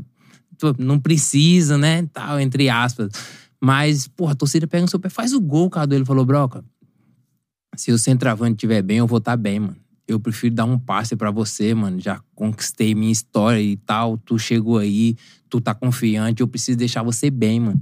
Falei, Cadu, mas eu já tenho muito gol. Ele falou, mano, quanto mais melhor, meu irmão. Você é o centra... você é o centroavante, você é o cara Pô, que maneiro tem que... ter essa cabeça. Pô, você é louco. Pra mim, ter escutado isso, eu falei, rapaz, esse cara é um fenômeno, rapaz. É. Você é louco. Pra mim foi fundamental. Ele já tinha chegado à seleção brasileira, já tinha Entendeu? pô, Já. sido vendido. Aí a outra Alemanha. parte do Carlos Eduardo.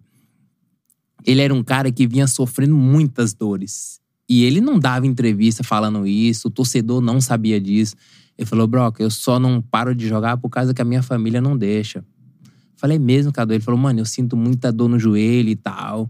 Acho que fez cirurgia dele errado, alguma situação e tal, porque ele sofria muito, velho. É mesmo. Ele era jogador da seleção brasileira antes da Muito. cirurgia, né? Sofria muito. Isso é uma parada que a gente tem que falar sempre, porque não vai pra imprensa. E acontece muito no futebol. A gente teve agora o Michel aqui, né? Que deu um relato. Foi campeão da Libertadores no Grêmio e depois não conseguiu mais jogar, cara. Né? Então, e o cara não para, o cara tenta continuar. Relato do Gatito, né? Gatito teve aqui também, falou que não conseguia brincar com os filhos de tanta dor que, que sentia. A galera falando que ele tava de migué e tal. Então o Cadu tinha essa Muita. Ele dor falou. crônica nos joelhos. Ô, Broca, às vezes eu pego aí o aparelho, passo num posto, compro um saco de gelo e levo pra casa pra eu fazer gelo à noite em casa, mano.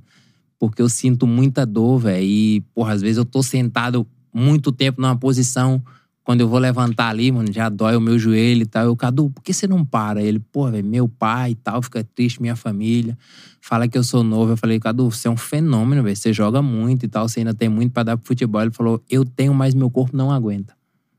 Caraca, assim, mano. o torcedor não sabe disso, a imprensa não sabia disso, e ele não ia dar entrevista, ah, eu tô mal porque eu tô sentindo dor e tal, até porque ia falar, ah, pipoqueiro e tal. Então ele não espanava pra ser o isso. 10, entendeu? 10 do é, chegou pra ser o cara e tal, É. não aconteceu. Só que pra gente, a gente sabia que o cara sofria muito. Então, o que eu poderia ajudar? Tinha jogo que eu roubava 5, 6 bolas, eu saía do meu marcador e ia pro dele. Porque o cara que procurava eu dentro de campo, queria me ajudar, eu falei, não, ele faz por mim, eu vou fazer por ele, mano. Caraca, que relato assim, maneiro, porra, mano. muito, É, muito. a- agora, e, e ele faz um dos gols mais importantes da conquista da Copa do Brasil, que é o gol lá contra o Cruzeiro. Muita gente não lembra disso. Contra um Cruzeiro que era o favorito à Copa do Brasil? Era. O Cruzeiro, aquele Se momento. tem algum jogo que o Flamengo foi inferior a um time, foi nesse jogo. Esse jogo aí. Que Vou tem falar, golaço do Everton Ribeiro. né? 70-30 aquele jogo ali, É. viu? Que é isso. Era um Cruzeiro imbatível. É, Everton Ribeiro, Ricardo Goulart? Tá. Marcelo Oliveira, né? E o gol do Everton Ribeiro E o gol do. Everton Ribeiro, o chapéu no Luiz Antônio. Sacanagem Meu Deus gol do céu. E aí saiu o gol do Cadu, pô. O tão Bate, esperado gol do Cadu, né?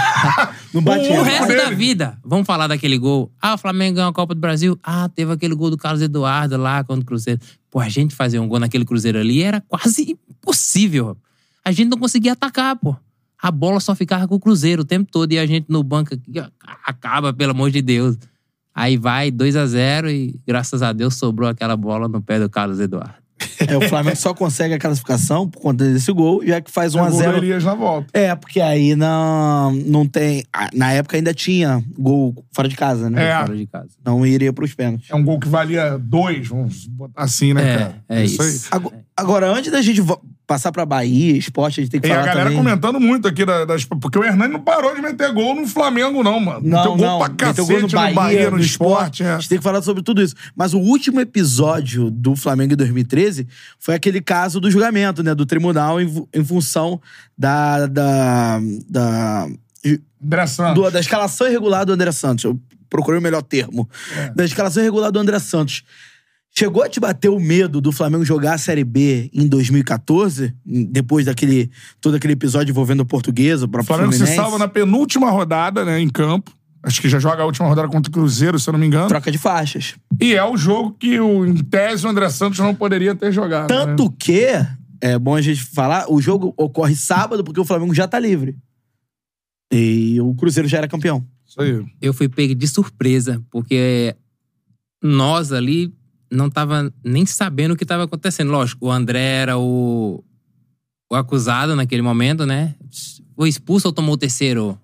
Foi Cara, expulso, não lembro, foi Copa do expulso, Brasil. foi expulso na Foi confusão expulso. com o Ciro. Pronto, com o Ciro, né? E aí ele teria que cumprir no, no próximo jogo, só que ali não, não teve mais o próximo jogo, né? Isso. E aí tinha que cumprir no brasileiro. Aí foi o que aconteceu, aí começou esse boato, pô, o Flamengo pode ser rebaixado. O Flamengo, caraca, velho.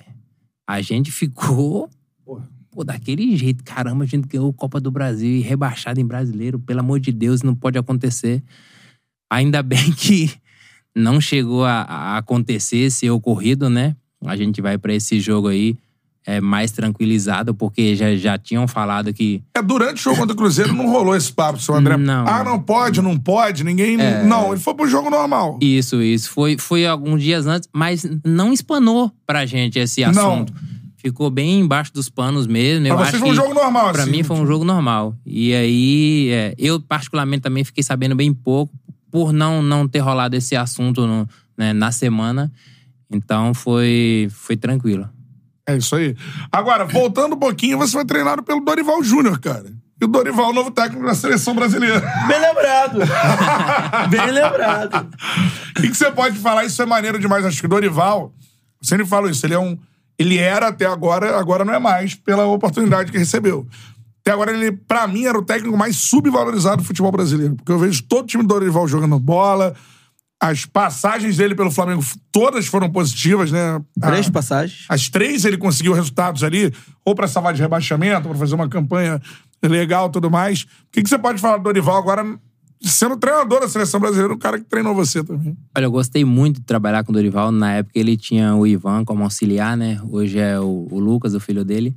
Mas aprendi bastante com o Dorival. Os trabalhos muito bons, muito intenso e me ajudou bastante. Então, posso falar muito bem dele. Também comecei fazendo gols com ele, né? É. Então, o Campeonato Carioca foi o Dorival, né? É, ele salvou o Flamengo de 12 ali, inicia 13 e tal. Fui bem com ele, então é, só elogios. Até porque os trabalhos dele são bons. Não é porque o Dorival conquistou, não. Os trabalhos dele são muito bons. Quando a galera fala assim, ah, ele faz o feijão com arroz, o que, que tu, tu acha disso? Assim? As pessoas fala, falavam muito isso do Tite também. Ah, o Tite faz o feijão com arroz. Porque o Corinthians ganhava jogo de 1 a 0 né? Você tem um treinador que defende bem e você ganha jogo. Hoje o futebol brasileiro é o que? Mais força, né? Força, velocidade. Então, ah, o feijão com arroz, o que é? Um time que defende bem. O time do São Paulo era um feijão com arroz que ganhou a Copa do Brasil? Não era? Era um time que jogava, que era o Dorival o treinador. Então, o que é o feijão com arroz? É, se for bem temperado, eu me amarro. Tá ótimo. Dependendo do feijão, irmão. Pô, tá maluco. É, Não tem coisa melhor. né? Precisa nem do- da carne. Mas tu acha que ele vai dar certo, mano? Ah, eu espero que sim. É, falar a verdade, eu torcia bastante pro Diniz. Infelizmente, não aconteceu. O trabalho do Diniz, a gente sabe que requer tempo, né? Trabalhei com ele 10 meses, mais ou menos. Com o Diniz, mano. Com o Diniz. E No Aonde agora, mesmo? agora você emocionou, Cantarelli. Não é que Paulista. a gente trocou essa ideia já. No... Paulista de Jundiaí. É? Ganhei a Copa Paulista com ele e no, outro, no ano seguinte eu joguei o Campeonato Paulista. Caraca, mano. E já era isso aí que era o É, Fluminense? ele já era, já era. Ele fazia um trabalho com a gente lá que a gente, pô, tá bom, Diniz? Não, tá bom não, bora. Ele fala, a galera do Fluminense, ninguém treina mais que o Fluminense. Na época você já treinava num nível assim. já treinava Ninguém muito. treinava mais que o Paulista. Que o Paulista. Muita intensidade o trabalho do Diniz, muita intensidade. Treino todo, todo. Porra, o Diniz, uma pré-temporada que eu fiz com ele, eu, pô, saí morto. Todo treino saía muito cansado. Mas chegava no jogo, a gente sobrava. É mesmo, é. É. Isso é que ano, Hernani? 2010. Ele tirava. é, ele fazia o time dele pra não tomar gol, ele tirava os três atacantes, né? E defendia só com seis ou com sete. Não, bora, botava 10 do outro lado, 12 do outro lado. E se tomar o gol, vai treinar mais 10, mais 15. Pô, o time do Diniz marcava muito, pô. Muito. Isso é o que a galera não fala da marcação, né? Normalmente. E hoje, o perde pressiona hoje, imagino eu, que o melhor é Fluminense e o Palmeiras. Perde pressiona, é. Perde De pressiona. é. tomar a bola ali de intensidade na marcação. Aí o Diniz né? falava: vocês não vão roubar a bola nem no terceiro, nem no quarto, nem no quinto. No sexto toque, vocês vão roubar a bola. Aí perde, pressiona. Um, dois, três. Quando era no quinto, no sexto, no sétimo, a gente tava roubando. Pô, você é louco. E assim, individualmente, como é que você considera você. antes do Diniz, pré-Diniz, vamos dizer assim, e pós-Diniz? O que, que ele influenciou no teu futebol, assim, que você pode considerar que você levou pra carreira toda? Olha, ele era. Ele é psicólogo, né? Eu cansei de ir na, na salinha com ele, que ele tira o melhor do atleta na, na sala lá. Uma vez é, aconteceu um episódio, né? Eu tinha feito dois gols na partida e, pô, só menino, Neném Bonilha tava na época 17 anos, Ratos, menino 16, 17 anos, a gente jogou a Copa Paulista eu tinha, sei lá, 22, 23 anos, novo também, né? E aí, é, o jogo foi. Tava 4 a 2 ou 4 a 1 Eu tinha feito dois gols e saí cara a cara com o goleiro. Eu e o Rato. E quando eu fui levantar a cabeça pra, trocar, pra tocar pro Rato pra ele fazer o gol sem goleiro, o goleiro abafou. O goleiro abafou, a bola pegou na minha perna e saiu pro escanteio. Aí o Diniz falou: Hernani, toca a bola. Aí eu. Eu ia tocar, Diniz. Levantei o braço. Eu ia tocar, Diniz. Aí ele foi meter um meia no jogo e entrar no lugar do outro meia. Aí o meia falou: Diniz, vou no lugar de quem? Ele vai no lugar do Hernani, vai no lugar do Hernani. ele, me tirou, ele me tirou pra colocar um meia. E no outro dia, ele me chamou na salinha. Ele falou: Hernani, você não pode fazer isso não. Falei, pô, Diniz, mas não foi porque eu quis, eu ia tocar a bola e tal. Ele falou, rapaz, mas você tem 22, 23 anos, os meninos 16, 17, vê você fazendo isso e tal. Eu falei, pô, Diniz, desculpa, você tá certo. Foi um momento ali e tal. Ele falou, Hernani, pô, você é um puta jogador. Você tem tudo pra ser um dos centravantes aí, destaque no Brasil. Ele não errou, né? Porque ele falou isso aí em 2010. E olha o jogador que eu me tornei no cenário nacional, né? Então, assim, ele tem uma visão do atleta que, pô, você é louco. Era absurdo. Então ele te levava pra salinha 30 minutos, 40 minutos lá, ó. Falando. Tirava o melhor do atleta, velho. É, olha o que o Hernani disse no início da, da charla, naquela relação com o Marcelo Moreno. Marcelo Moreno era jogador de Grêmio, jogador de seleção boliviana. Um cara já tinha um, um- um destaque nacional muito, muito grande. É, não é à toa que o Hernani vai lá e chega e conversa e fala assim, de igual pra igual. Não, eu vou brigar de posição com É, você, entendeu? São atitudes como essa que o Diniz teve com É. ele que faz o Hernani, assim, a construção do, do caráter do jogador ali, né? E de treinamento diferente. Pode saber dessas coisas. Treinamento diferente É B. do Diniz. É. Porra, a gente fazia a mini band, borrachinha lá, mini band. Aham. Ele botava a gente pra fazer 50 metros do campo. Essa de. Tu- É Essa borrachinha que você vai cinco pro lado e cinco pro outro. Ah. Ele fazia a gente sair daqui do campo, ia lá no meio do campo fazendo mini band e voltava. Caraca. Caraca, chegava lá o glúteo. não tava aguentando mais, né? Pô, Diniz, não, não dá, dá sim, dá sim. Você não quer tirar sua mãe daquela casinha lá, não? Bora. Vamos, sua família depende de você, bora, dá sim, vai que. Caraca. É, o negócio do mexer no mental. mexe, ele mexe fácil no psicológico do atleta. Caraca. Sensacional. Que é isso? Agora, cara, a galera tá perguntando muito aqui sobre seleção brasileira. E assim, ah, pode ter muita gente. Pô, o Hernani não passou perto de seleção brasileira. Você está pensando errado. Porque passou perto de ser convocado sim, né, Hernani? Muito perto, né? É... E eu falo, Copa do Mundo? Não. Eu não merecia a 2014, Copa tem a galera do Mundo perguntou 14. 2014. Agora, teve a convocação de atletas só do Brasil, dois amistosos. Pelo meu momento, futebol é momento? Eu acho que não era. Seleção brasileira não era o momento. Porque quem era o melhor do momento? Eu escutei isso até do Elias, que estava sendo convocado. Né? No momento, o Elias estava sendo convocado. Aí o Elias falou bem assim: se futebol na seleção brasileira fosse o momento, hoje quem era pra ser era o Hernani e depois do Hernani o Walter. Eu tinha 30 gols na temporada e o Walter tinha 28. Né? Então eu não fui convocado pra aquele amistoso, dois amistosos. É Super teve. Super clássico, Super né? clássico, pronto. Se fosse momento, eu teria que ser convocado. Por quê? Eu tava no Flamengo. Maior do Brasil, Campeão. né, campeão, artilheiro de tudo. Então, fiquei triste naquele momento, mas passou. É, assim como foi o momento, por exemplo, do Cortez em 2011, ninguém cogitava o Cortez na seleção, mas aquele Talvez momento... fosse um. Ah, não, foi 2011, né? 2011. É, o Botafogo em 2011. É, tal, é, talvez deveria ter sido também o momento do Hernani, né? Claro, Porque eram claro, jogadores que sim. atuam no Brasil, cara. Isso aí foi 14 Superclássicos das Américas em Goiânia, eu acho. Acho que foi. 13, né? Porque 14 Foi foi, 13, a Copa. 13. 14 foi a Copa. É, foi 13. Então é, Superclássico da, No das ano, Américas. no ano que o. Hernani tava assim. O meu melhor ano É, vestindo é. a camisa do Flamengo. É, é. É, esse momento aí do Superclássico mereceu mesmo. Foi em Goiânia o jogo. Ele jogou na na Argentina, jogou o Guinha Azul. Jogou, acho que o Lucas Prato, se eu não me É, engano. porque poderiam jogar jogadores né, dos dois países. Como não tem nenhum brasileiro atuando no, Na Argentina. normalmente, né? É. Agora, mano, e no seu, a sua passagem pelo futebol do Nordeste? A gente tem que falar sobre isso, até porque eu acho que o. Primeiro pelo Bahia, o Bahia tá vivendo um momento espetacular. né? Especial, né? Tá lá no sítio, hoje tava vendo a entrevista do Guardiola aqui sobre o, sobre o Rogério Ceni, chamando o Rogério Ceni de mito, no, De tudo lenda, mais. né? Lenda, muito maneiro. O que, que você achou de jogar no Bahia, principalmente também por ser um time da tua terra, né, mano? E pra esclarecer pro pessoal que você não parou de fazer gol no Flamengo, né? É verdade. Não ficou só no Flamengo, né? Ó, o Bahia, eu tinha sonho também de jogar no Bahia, né? Porque eu mais novo, às vezes, quando a televisão não saía do ar, a gente assistia os jogos ali, né, do Bahia. Qual cidade que era a É, sua? Bom Jesus da Lapa, né? E ali a gente, por quando tinha antena parabólica, corria pra assistir os jogos ali. A gente já escutava Bahia campeão brasileiro, a época de Bobô, Bobô. né? Charles. Então, a gente ouvia muito isso, né? E no Bahia eu tive uma boa passagem, né?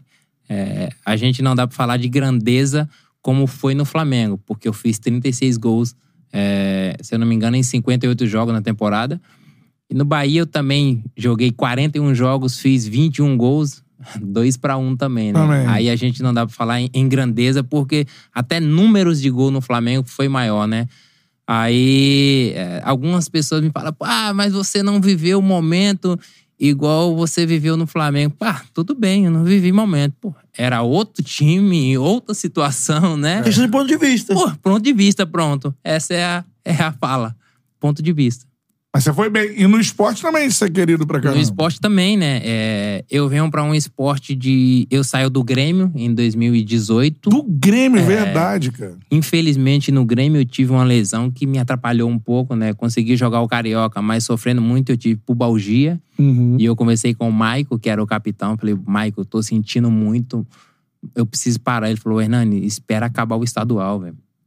Pô, a gente campeão e tal, levando troféu e tal, e depois você para. E ali eu fui me arrastando, mas era pubalgia aquela que, pra espirrar, eu tinha que abraçar o corpo aqui pra espirrar de tanta dor que eu sentia Caraca. é, mudança de trabalho, né? Porque eu tava no Bahia, trabalhar muita força, muita força mesmo, né?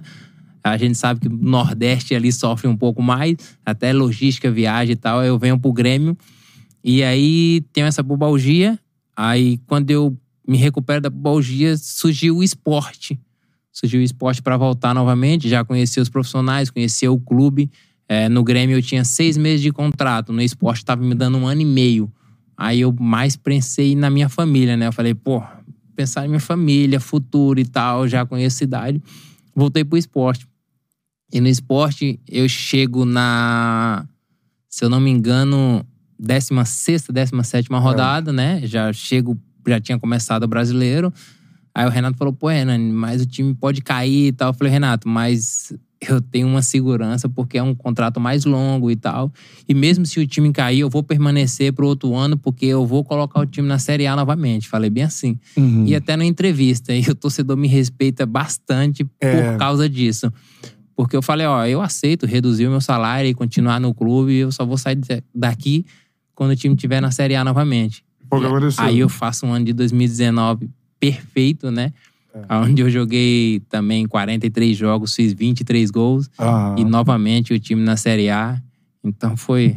Aí eu volto a falar de novo. Questão de ponto de vista, né? Porque foram os números, né? Você É, entregou. Gol você entregou. demais, demais. E o carinho do torcedor nordestino, é realmente diferenciado. A gente já teve aqui É. alguns personagens que atuaram por times nordestinos que sempre ressaltaram esse, esse carinho do torcedor do Nordeste. Como é que é sua relação com a galera de lá? Ah, muito boa, né? É, Eu falo até pelo Bahia, a gente fala que tem a ladeira. É uma ladeira que tem pra entrar no estádio. O torcedor do Bahia, ele põe 100 mil pessoas ali fora, do lado de fora do estádio. Caraca. É um jogo que a gente foi jogar contra o Vitória, é, o torcedor até quebrou o ônibus porque o motorista ficava ali meio embreagem, meio embreagem, quebrou a embreagem pra ali. passar É, a multidão. Aí o torcedor fez o corredor e a gente passou no meio da torcida pra ir jogar contra o Vitória. Caraca. Aí a gente ganhou o clássico de 1x0. Era impossível a gente ter perdido esse jogo. Impossível. Torcida, aí, vamos, vamos. A confiança dessa, É, né? pô, você é louco, mano. É uma loucura. E a torcida do esporte é a mesma coisa. Quando a gente chegava também, é uma paixão que. E a gente sabe da. da- antigamente tinha um pouco mais a carência de um, um jogador até de nome e tal ir para o Nordeste. Hoje acabou isso. É. Né? Hoje não, de um tempo para cá já. Desde 2015, 14 que o Diego Souza foi, o Ibson foi pro esporte, e aí é, aumentou muito mais o, o patamar do clube. Com certeza. Galera mandando é, várias perguntas aqui sobre gols por lá. Tem uma aqui que eu não sei se é zoeira ou não, aí você fala, porque dizem que virou meme por lá. Pergunta sobre o Pipico. Pipico jogador, que é aqui no Rio de Janeiro. Bangu. Bangu, jogou Campeonato Carioca pra caramba. Macaé. E lá jogou no Santa, né? Santa Cruz. Isso Quer aí. falar sobre isso aí ou não sei? é zoeira? Acho que é melhor não, porque.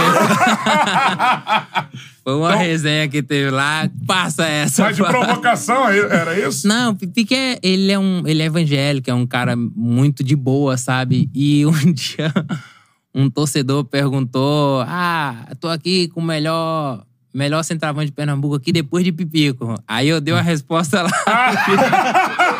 e deixei, deixei em A off. gente sabe que o tal. Hernando é confiante.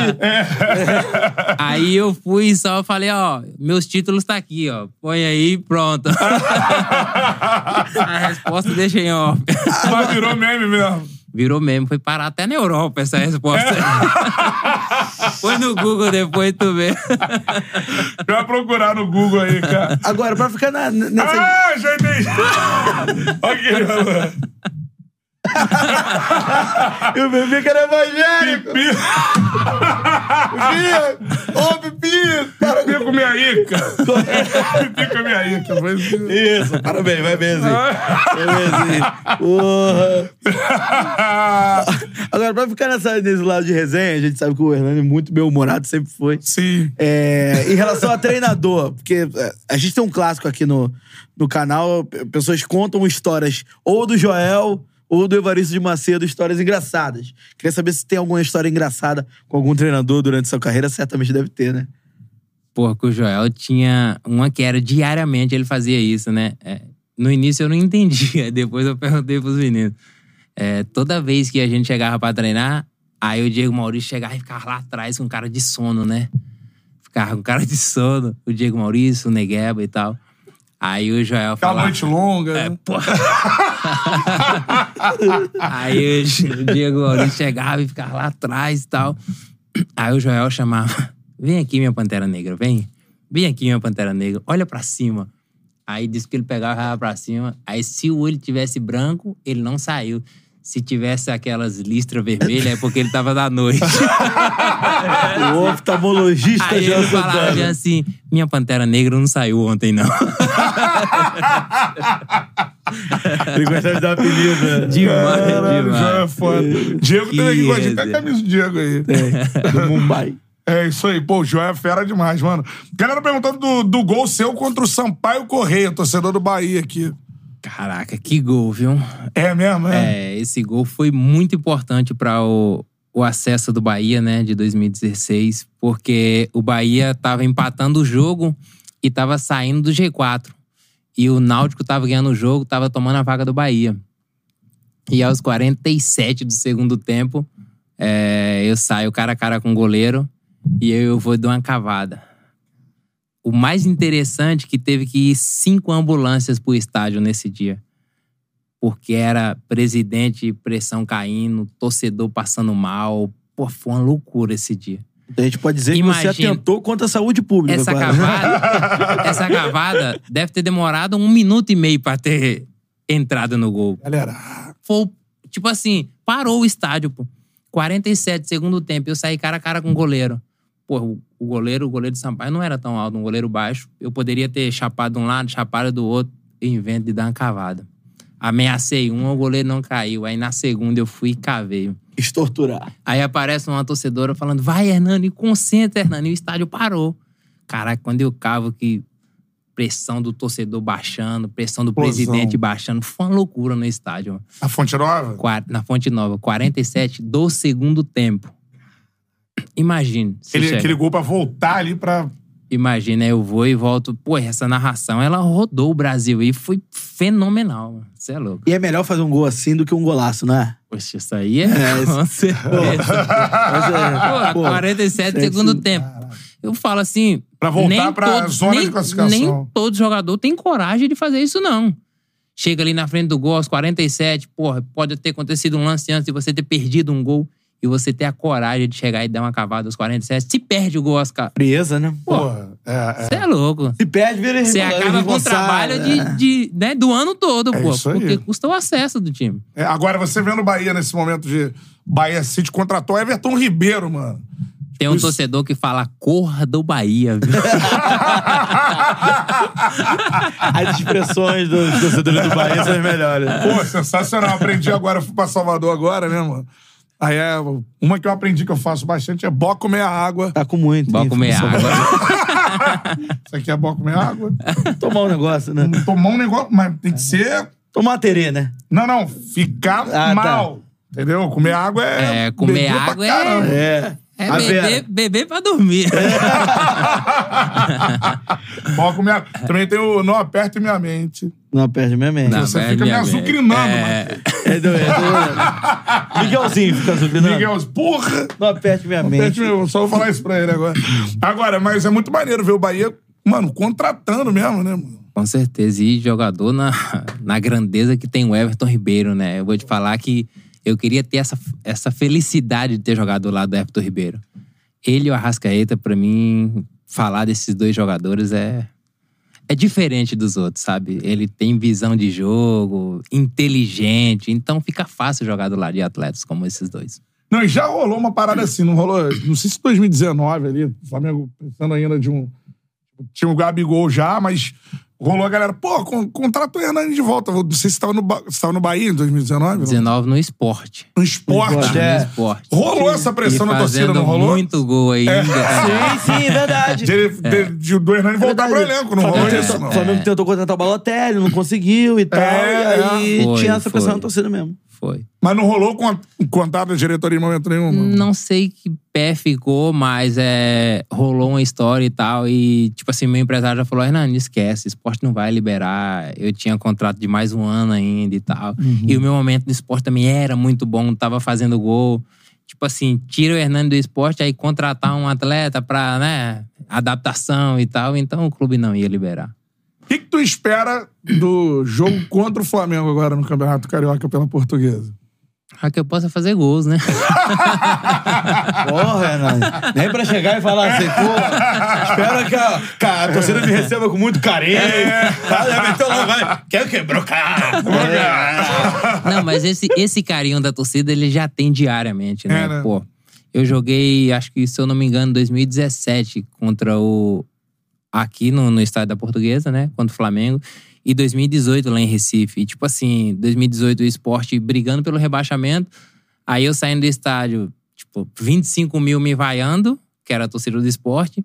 E 5 mil a torcida do Flamengo levantou pra me aplaudir eu saindo do estádio. Então já é diferente jogar contra o Flamengo. A torcida me abraça, me apoia de uma maneira. E eu recebo várias mensagens também. Porra, a gente vai te aplaudir, que tal, quando jogar contra, porque tudo você fez. Então eu marquei muito no Flamengo, né? Eu- esse carinho que eu tenho é só a torcida retribuindo tudo que eu fiz pelo clube. Entendeu? E o carinho que eu tenho pelo clube também é, pô. Não dá pra falar. Agora, hoje eu defendo outra camisa, né?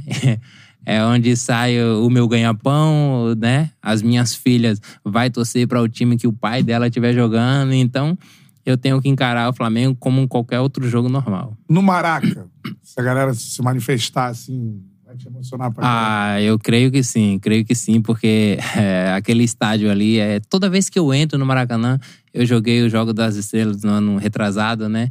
E pude fazer um gol também. E eu já, hoje encheu de lágrima ali, já vem um filme, né, de tudo que eu vivi. E fazer gol no Maracanã é diferente, porque a primeira vez que eu fui no Maracanã eu tinha 14 anos, né? E eu olhei pros céus ali e fiz um, uma oração tão rápida ali. Eu falei, oh Deus, me dá a oportunidade de um dia ser ídolo de uma torcida aqui. Eu nunca imaginar que era Flamengo. E assim, da maior, né? Aí, pô, quando eu entro naquele estádio ali, pô, aí 13, 12 anos depois, né? Tá eu lá fazendo gols, ganhando título. Então, é, Maracanã é inexplicável na minha vida. Sensacional. Eu ia te perguntar, cara, você já trocou ideia com o Gabigol ou não? Não, não. Joguei contra.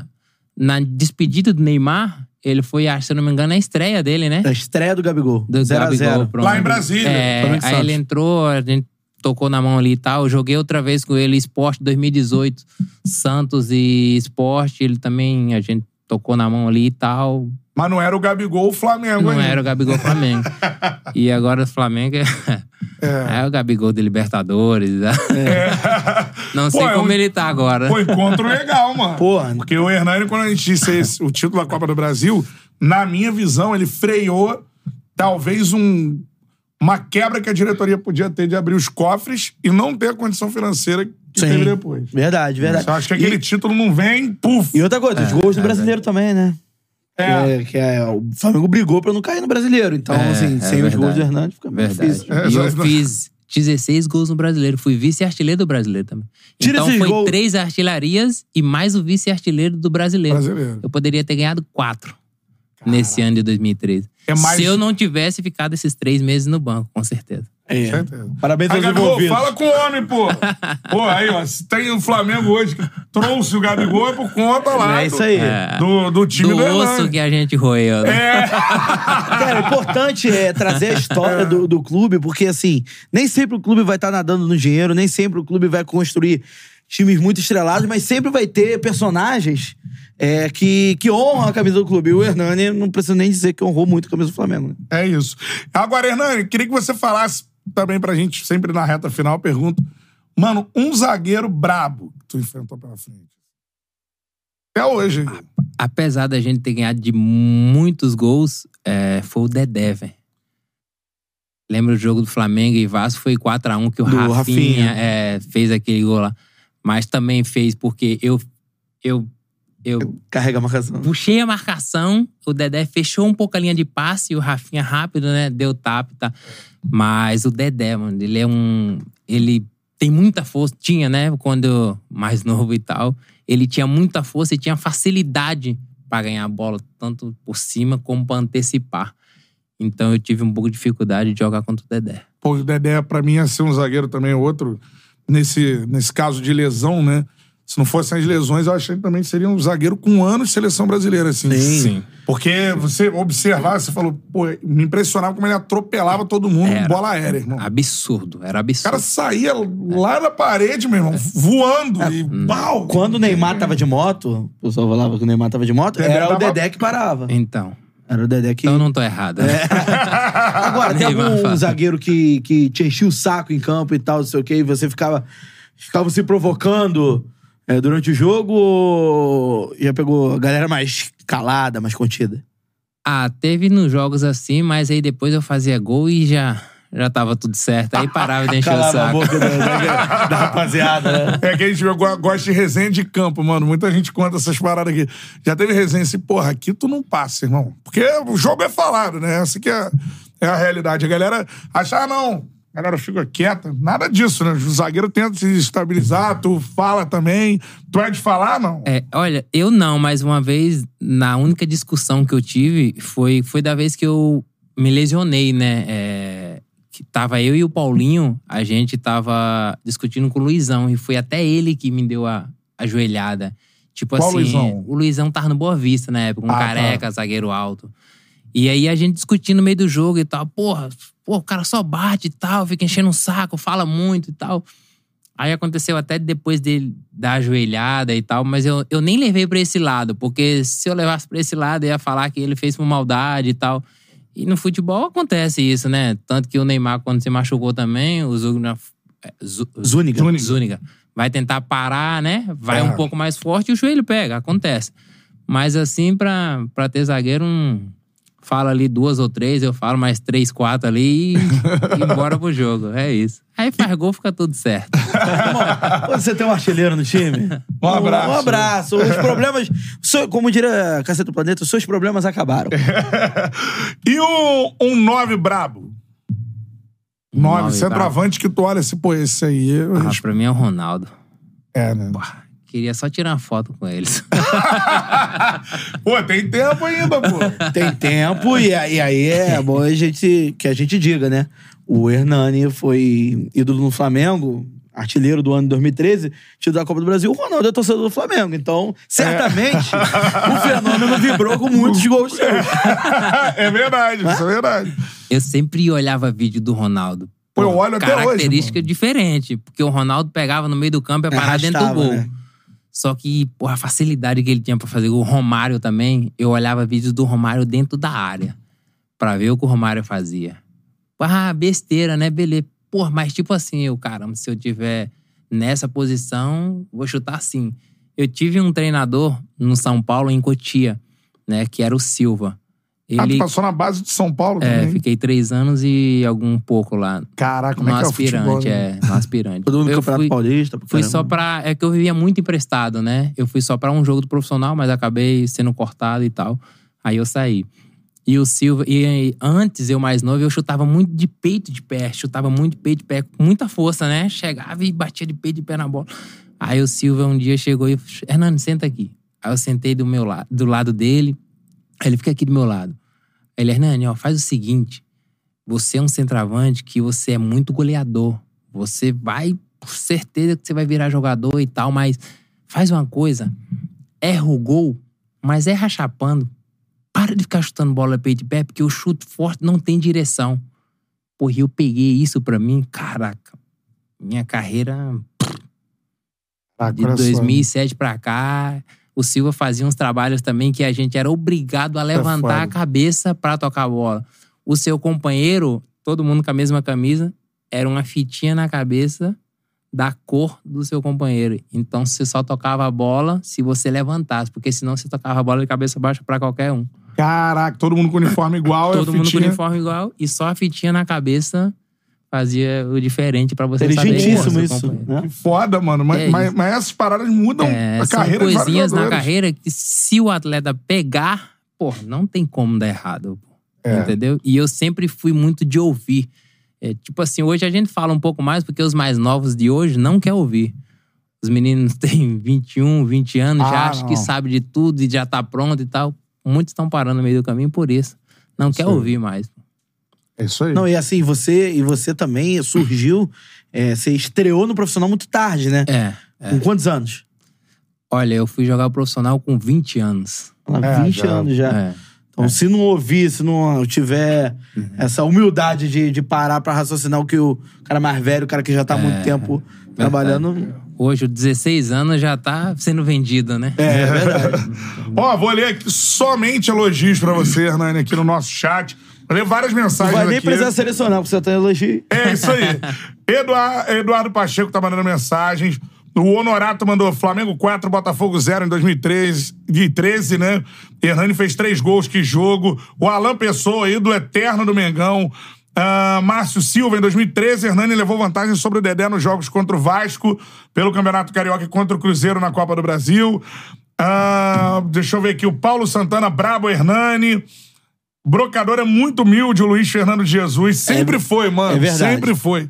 O. Deixa eu ver, o Thales Borges também. Hernani Brocador e Obina, coraçãozinho. Marcos Obina também, um cara com uma importância gigante na história do Verdade, Flamengo, né? Dois baianos, cara. Dois baianos. Dois baianos. E com o Obina, já trocou ideia? Não? Demais. Minha filha estudava na mesma escola que ele. Imagina a resenha do baiano, acaba nunca. Manuel de Brito. Sensacional, cara. O Rogério Rivelino também, parabéns. Brocador, jogou muito pelo Mengão. Rivelino? Isso aí, Felipe Correia, 2013. Galera, não se esquece do ano de 2013, né? É, Bruno Lohan também participando, Wagner Gustavo, Superchats, ó, Estevão Matos. O que, ele pergunta aqui? Quem era o presidente? Da Copa do Brasil de 2013. Eduardo Bandeira de Eduardo Mello. Bandeira de aí. presidente. O Helder Afonso também. Fala do gol de pênalti com. É, o gol que ele deu pro Léo Moura bater, né? O Já pênalti falou. já falou também no, no mesmo jogo contra o Botafogo. Ah, cara, muitas, muitas mensagens aqui. Deixa eu ver. O áudio Vox também tá na área. Alex Auler, brocador ídolo. Isso que eu ia te perguntar, mano. Você se considera, você. Ó, o Pedro Jorge mandou superchat agora. Broca, obrigado por acreditar no Flamengo quando ninguém acreditava, somente os torcedores, você marcou demais. Como se sente com esse carinho? Eu vou emendar. Você se considera um ídolo do Flamengo? Eu posso falar que sim. É, eu já dei entrevista e falei que eu fiz muito com tão pouco, né? Em 2012, quando eu chego no Flamengo, Fla- no Flamengo ah, ainda atrasava salários, né? É, não tinha nem perto, né, de grana do que tem hoje. Então, tanto que quando eu cheguei no Flamengo, eu assustei. Eu falei, caramba, o Flamengo é isso. E aí, 2013, o Flamengo começa a mudar. Aí eu vou pra números agora. O Everton Ribeiro tava sete anos no Flamengo, agora que fez, sei lá, 45, 47 gols. O Wagner Love, duas ou três passagens pelo Flamengo, tem 47 gols, né? O Obina deve ter ficado, sei lá, dois, três anos, 47 gols, né? E aí eu me coloco no meio deles. Eu ganhei uma Copa do Brasil, é, ganhei um Carioca e fiz 45 gols em 85, 87 jogos. Nem 100 jogos eu tenho com a camisa do Flamengo. Caraca, E consegui entrar no mesmo patamar desses atletas e conseguir fazer o mesmo número ou melhor que ele. Porque o meu ano de 2013 é. O Wagner Love não conseguiu fazer 36 gols numa temporada. Wagner Love dispensa comentários, É, né? craque de Mas bola. no Flamengo, eu fiz mais que o Love nenhuma temporada, fiz mais que o Guerreiro, né? Quantos outros jogadores que passou, né? E num time aí eu posso falar um time pior. Entendeu? Então eu me considero um ídolo sim. Se o ídolo tem que ganhar, tem que conquistar, eu ganhei e eu conquistei com a camisa do Flamengo. Pô, Me sensacional. impressionou é isso. essa, essa, esse número de não ter 100 jogos. O cara tão marcante assim, né, cara? Impressionante, fez muito com Foi um pouco. ano iluminado. O, o Hernani chega em 2012. 2013 é absurdo, iluminado. 2014 tem a E se situação não, fosse, se não fosse as lesões, né? Ele é, tive duas lesões na sequência. E Eu achei que um dia você voltaria pro Flamengo, cara. Também achei. Quem sabe? Alô, Marcos Braz! o homem tá na casa. Pô, show de bola. Cara, sorte pra você. Sempre torci pra você, desde lá quando eu era repórter lá. E um orgulho que eu tenho na minha carreira de ter feito essa pergunta marota aí. Eu sempre torci e não era nem repórter. É. que originou o apelido Brocador, né, cara? Então é. Que você falou, né? Uma coisa do futebol seu de raiz, lá da Bahia, e que você tornou como um significado de artilheiro, né? Que eu acho que a galera na Bahia já sabia. Mas no Brasil, todo mundo começou a sou brocador. Até hoje, né, cara? A galera fala, não, pô, eu broco. Não, cara, na, na, na Isso é Champions por tua League. causa, cara. na Champions League, o pessoal fala do Haaland, aí tá o Haaland lá metendo gol. Pô, Haaland broca. É. Fala de Brock, né? é verdade. Isso é por tua causa, É mano. por minha causa, é verdade. Caraca, Fico é feliz demais, né? Te agradeço novamente. Uma pergunta tão aleatória conseguiu te marcar, né? Te marcou, me marcou e marcou todo o torcedor, né? E, e o, o legal é que não é só o torcedor do Flamengo. Todos os outros é, torcedores também que... Ah, você é o, Hernani Brocador, né? Que passou pelo Flamengo. Ah, eu não torço pelo Flamengo não, mas eu te conheço e tal. Pô, você é muito humilde e tal. Então isso, porra, marcou a, a minha história, né? Tá louco. Bom uma demais. humildade que não tira a sua personalidade, como você falou do período, né? É. De afirmação. Sorte pra Lusa. Deixa eu mandar um abraço pra toda a galera da Portuguesa. Alô, galera da Ilha do Mandar um Governador. abraço pro André, que fez o meio campo. André, tamo aqui, junto. Presentear aqui Ô, tá maluco aí, ó. isso aí. Isso a, aí. Lusa e espero fazer muitos gols pela Pô, tá Lusa maluco, agora vou pra, hoje. pra voltar aqui. Aí, Que isso, hein? Esse manto tá lindo, tá? Pô, tá bonito. Sensacional. Tá Coisa bonito. linda, hein? Tá E já ver. já vai ter a camisa 100 aí também, viu? Eu vou lá assistir um jogo. Eu vou narrar também, mas eu vou lá um dia assistir o jogo. Bora. Porra, ainda. pe- Aí. Caraca, essa aqui, ó. Especial, ó. Aí, ó. Câmera aí, ó. Aí. Hernani 100. Por quê, Hernani? O ano do centenário da Luz. Pô, sensacional. Tá aí, ó. Maneiro, hein? Aí, sobrou pra mim o suco da laranja. Ô, Betão! Boa praia! Tamo Show de bola. Vamos assistir um jogo da Lusa? Vamos, estádio dos ventos uivantes. Vamos lá? Vamos. Então vamos lá, uniformizados. Isso, lá venta, hein? Muita. Três e meia da tarde. É, ó, essa hora agora, tempo virando? Ô, ô, ô, ô. Ó, cara, sorte no Campeonato Carioca. Aumenta muito gol, isso pra você é mole. Então arrebenta aí, show de bola. E, e é isso, cara. Você é um cara diferente no futebol. Um cara que todo mundo tem que se espelhar pela, pela personalidade, pela resiliência, por acreditar num sonho. E tu, sim, é, é um ídolo da história do Flamengo. Isso é, é muito legal que você conseguiu é, alcançar com essa sua personalidade, com essa insistência e tudo mais, onde vários poderiam ter desistido, você não seguiu, fez seu nome. Tá pra sempre na história do Mengão aí. Parabéns, Hernani. Muito obrigado. Eu espero, honra ter né, você. Uma espero, pô, imensa. Espero poder estar aqui novamente e, se possível, estar brigando por essa artilharia de novo, né? Já tá convidado que já. eu já botei na cabeça que eu quero brigar por ela novamente e, se possível, estar aqui de novo pra gente contar uma nova história. É, Boa. portas escancaradas, né? Escancaradas, irmão. Casa é sua. E pizzas pra Hernani também, né? Quantas o homem quiser. Bom demais. Ô, show de bola. Combina com a galera aí, horário, sabores e tudo mais, que a gente manda pra sua casa o dia que você quiser. Forneria Original é a melhor pizza que você pode pedir. O QR Code tá aí na tela. Franquias espalhadas por todo o Brasil. Dá uma olhada se na sua cidade já tem a Forneria Original. Que você coloca o cupom CHARLA10, 10% de desconto em qualquer pedido que você fizer pro Hernani é de graça. Se não né? tiver na sua cidade, perturba a foneria. Fala assim, ó, ó, quero na minha cidade, cadê? Isso aí, Entendeu? Manda aí mensagem que pra ter. eles. E a pizza é boa demais. Todo mundo me pergunta. É verdade. É braba, cara. E mandando um abraço pra toda a galera da Bahia que tá assistindo aí. Pô, estive lá. Também. Espetacular o que a gente tem de audiência lá. Maneiro. Eu passava lá, galera. Charla Podcast, é, sou eu. Já fomos em Fortaleza, temos que dar um tour também. Pô, temos que ir a Salvador. Temos que espetacular. Fonte Nova, entrevistar Everton Ribeiro, levar o Hernani pra lá para entrevistar lá também. Show de bola. Bora. Isso aí, um abraço pra toda a galera de Salvador. Eles. Sensacional. Faça sua fezinha na KTO, beleza? Que é a casa de aposta que é parceira do Charla Podcast. QR Code tá aí na tela, aponta o celular pro QR Code, cupom CHARLA, 20% de bônus. No primeiro depósito Copinha vai rolando. começar o Campeonato Carioca. E Campeonato Carioca também. A semana já, quarta-feira já começa. Português estreia contra quem? Contra Sabe? o Bangu. Bangu. Primeira partida. Isso aí, show de bola. Português e Bangu. Passa sua fezinha na KTO, cupom CHARLA, 20% de bônus no primeiro depósito. Show de bola, é nóis. E temos falar da cerveja que é a nossa parceira, Temos. Teresópolis. Temos notícias boas. Notícias boas. Pode anunciar, Miguelzinho? Renovamos ao ar! Então, nossa parceira também para 2024, show de bola. Uma cerveja diferenciada para você que ainda não bebeu. É um apreciador de cerveja como eu, mano. Cai aí na cerveja Teresópolis, Instagram, arroba cerveja Teresópolis.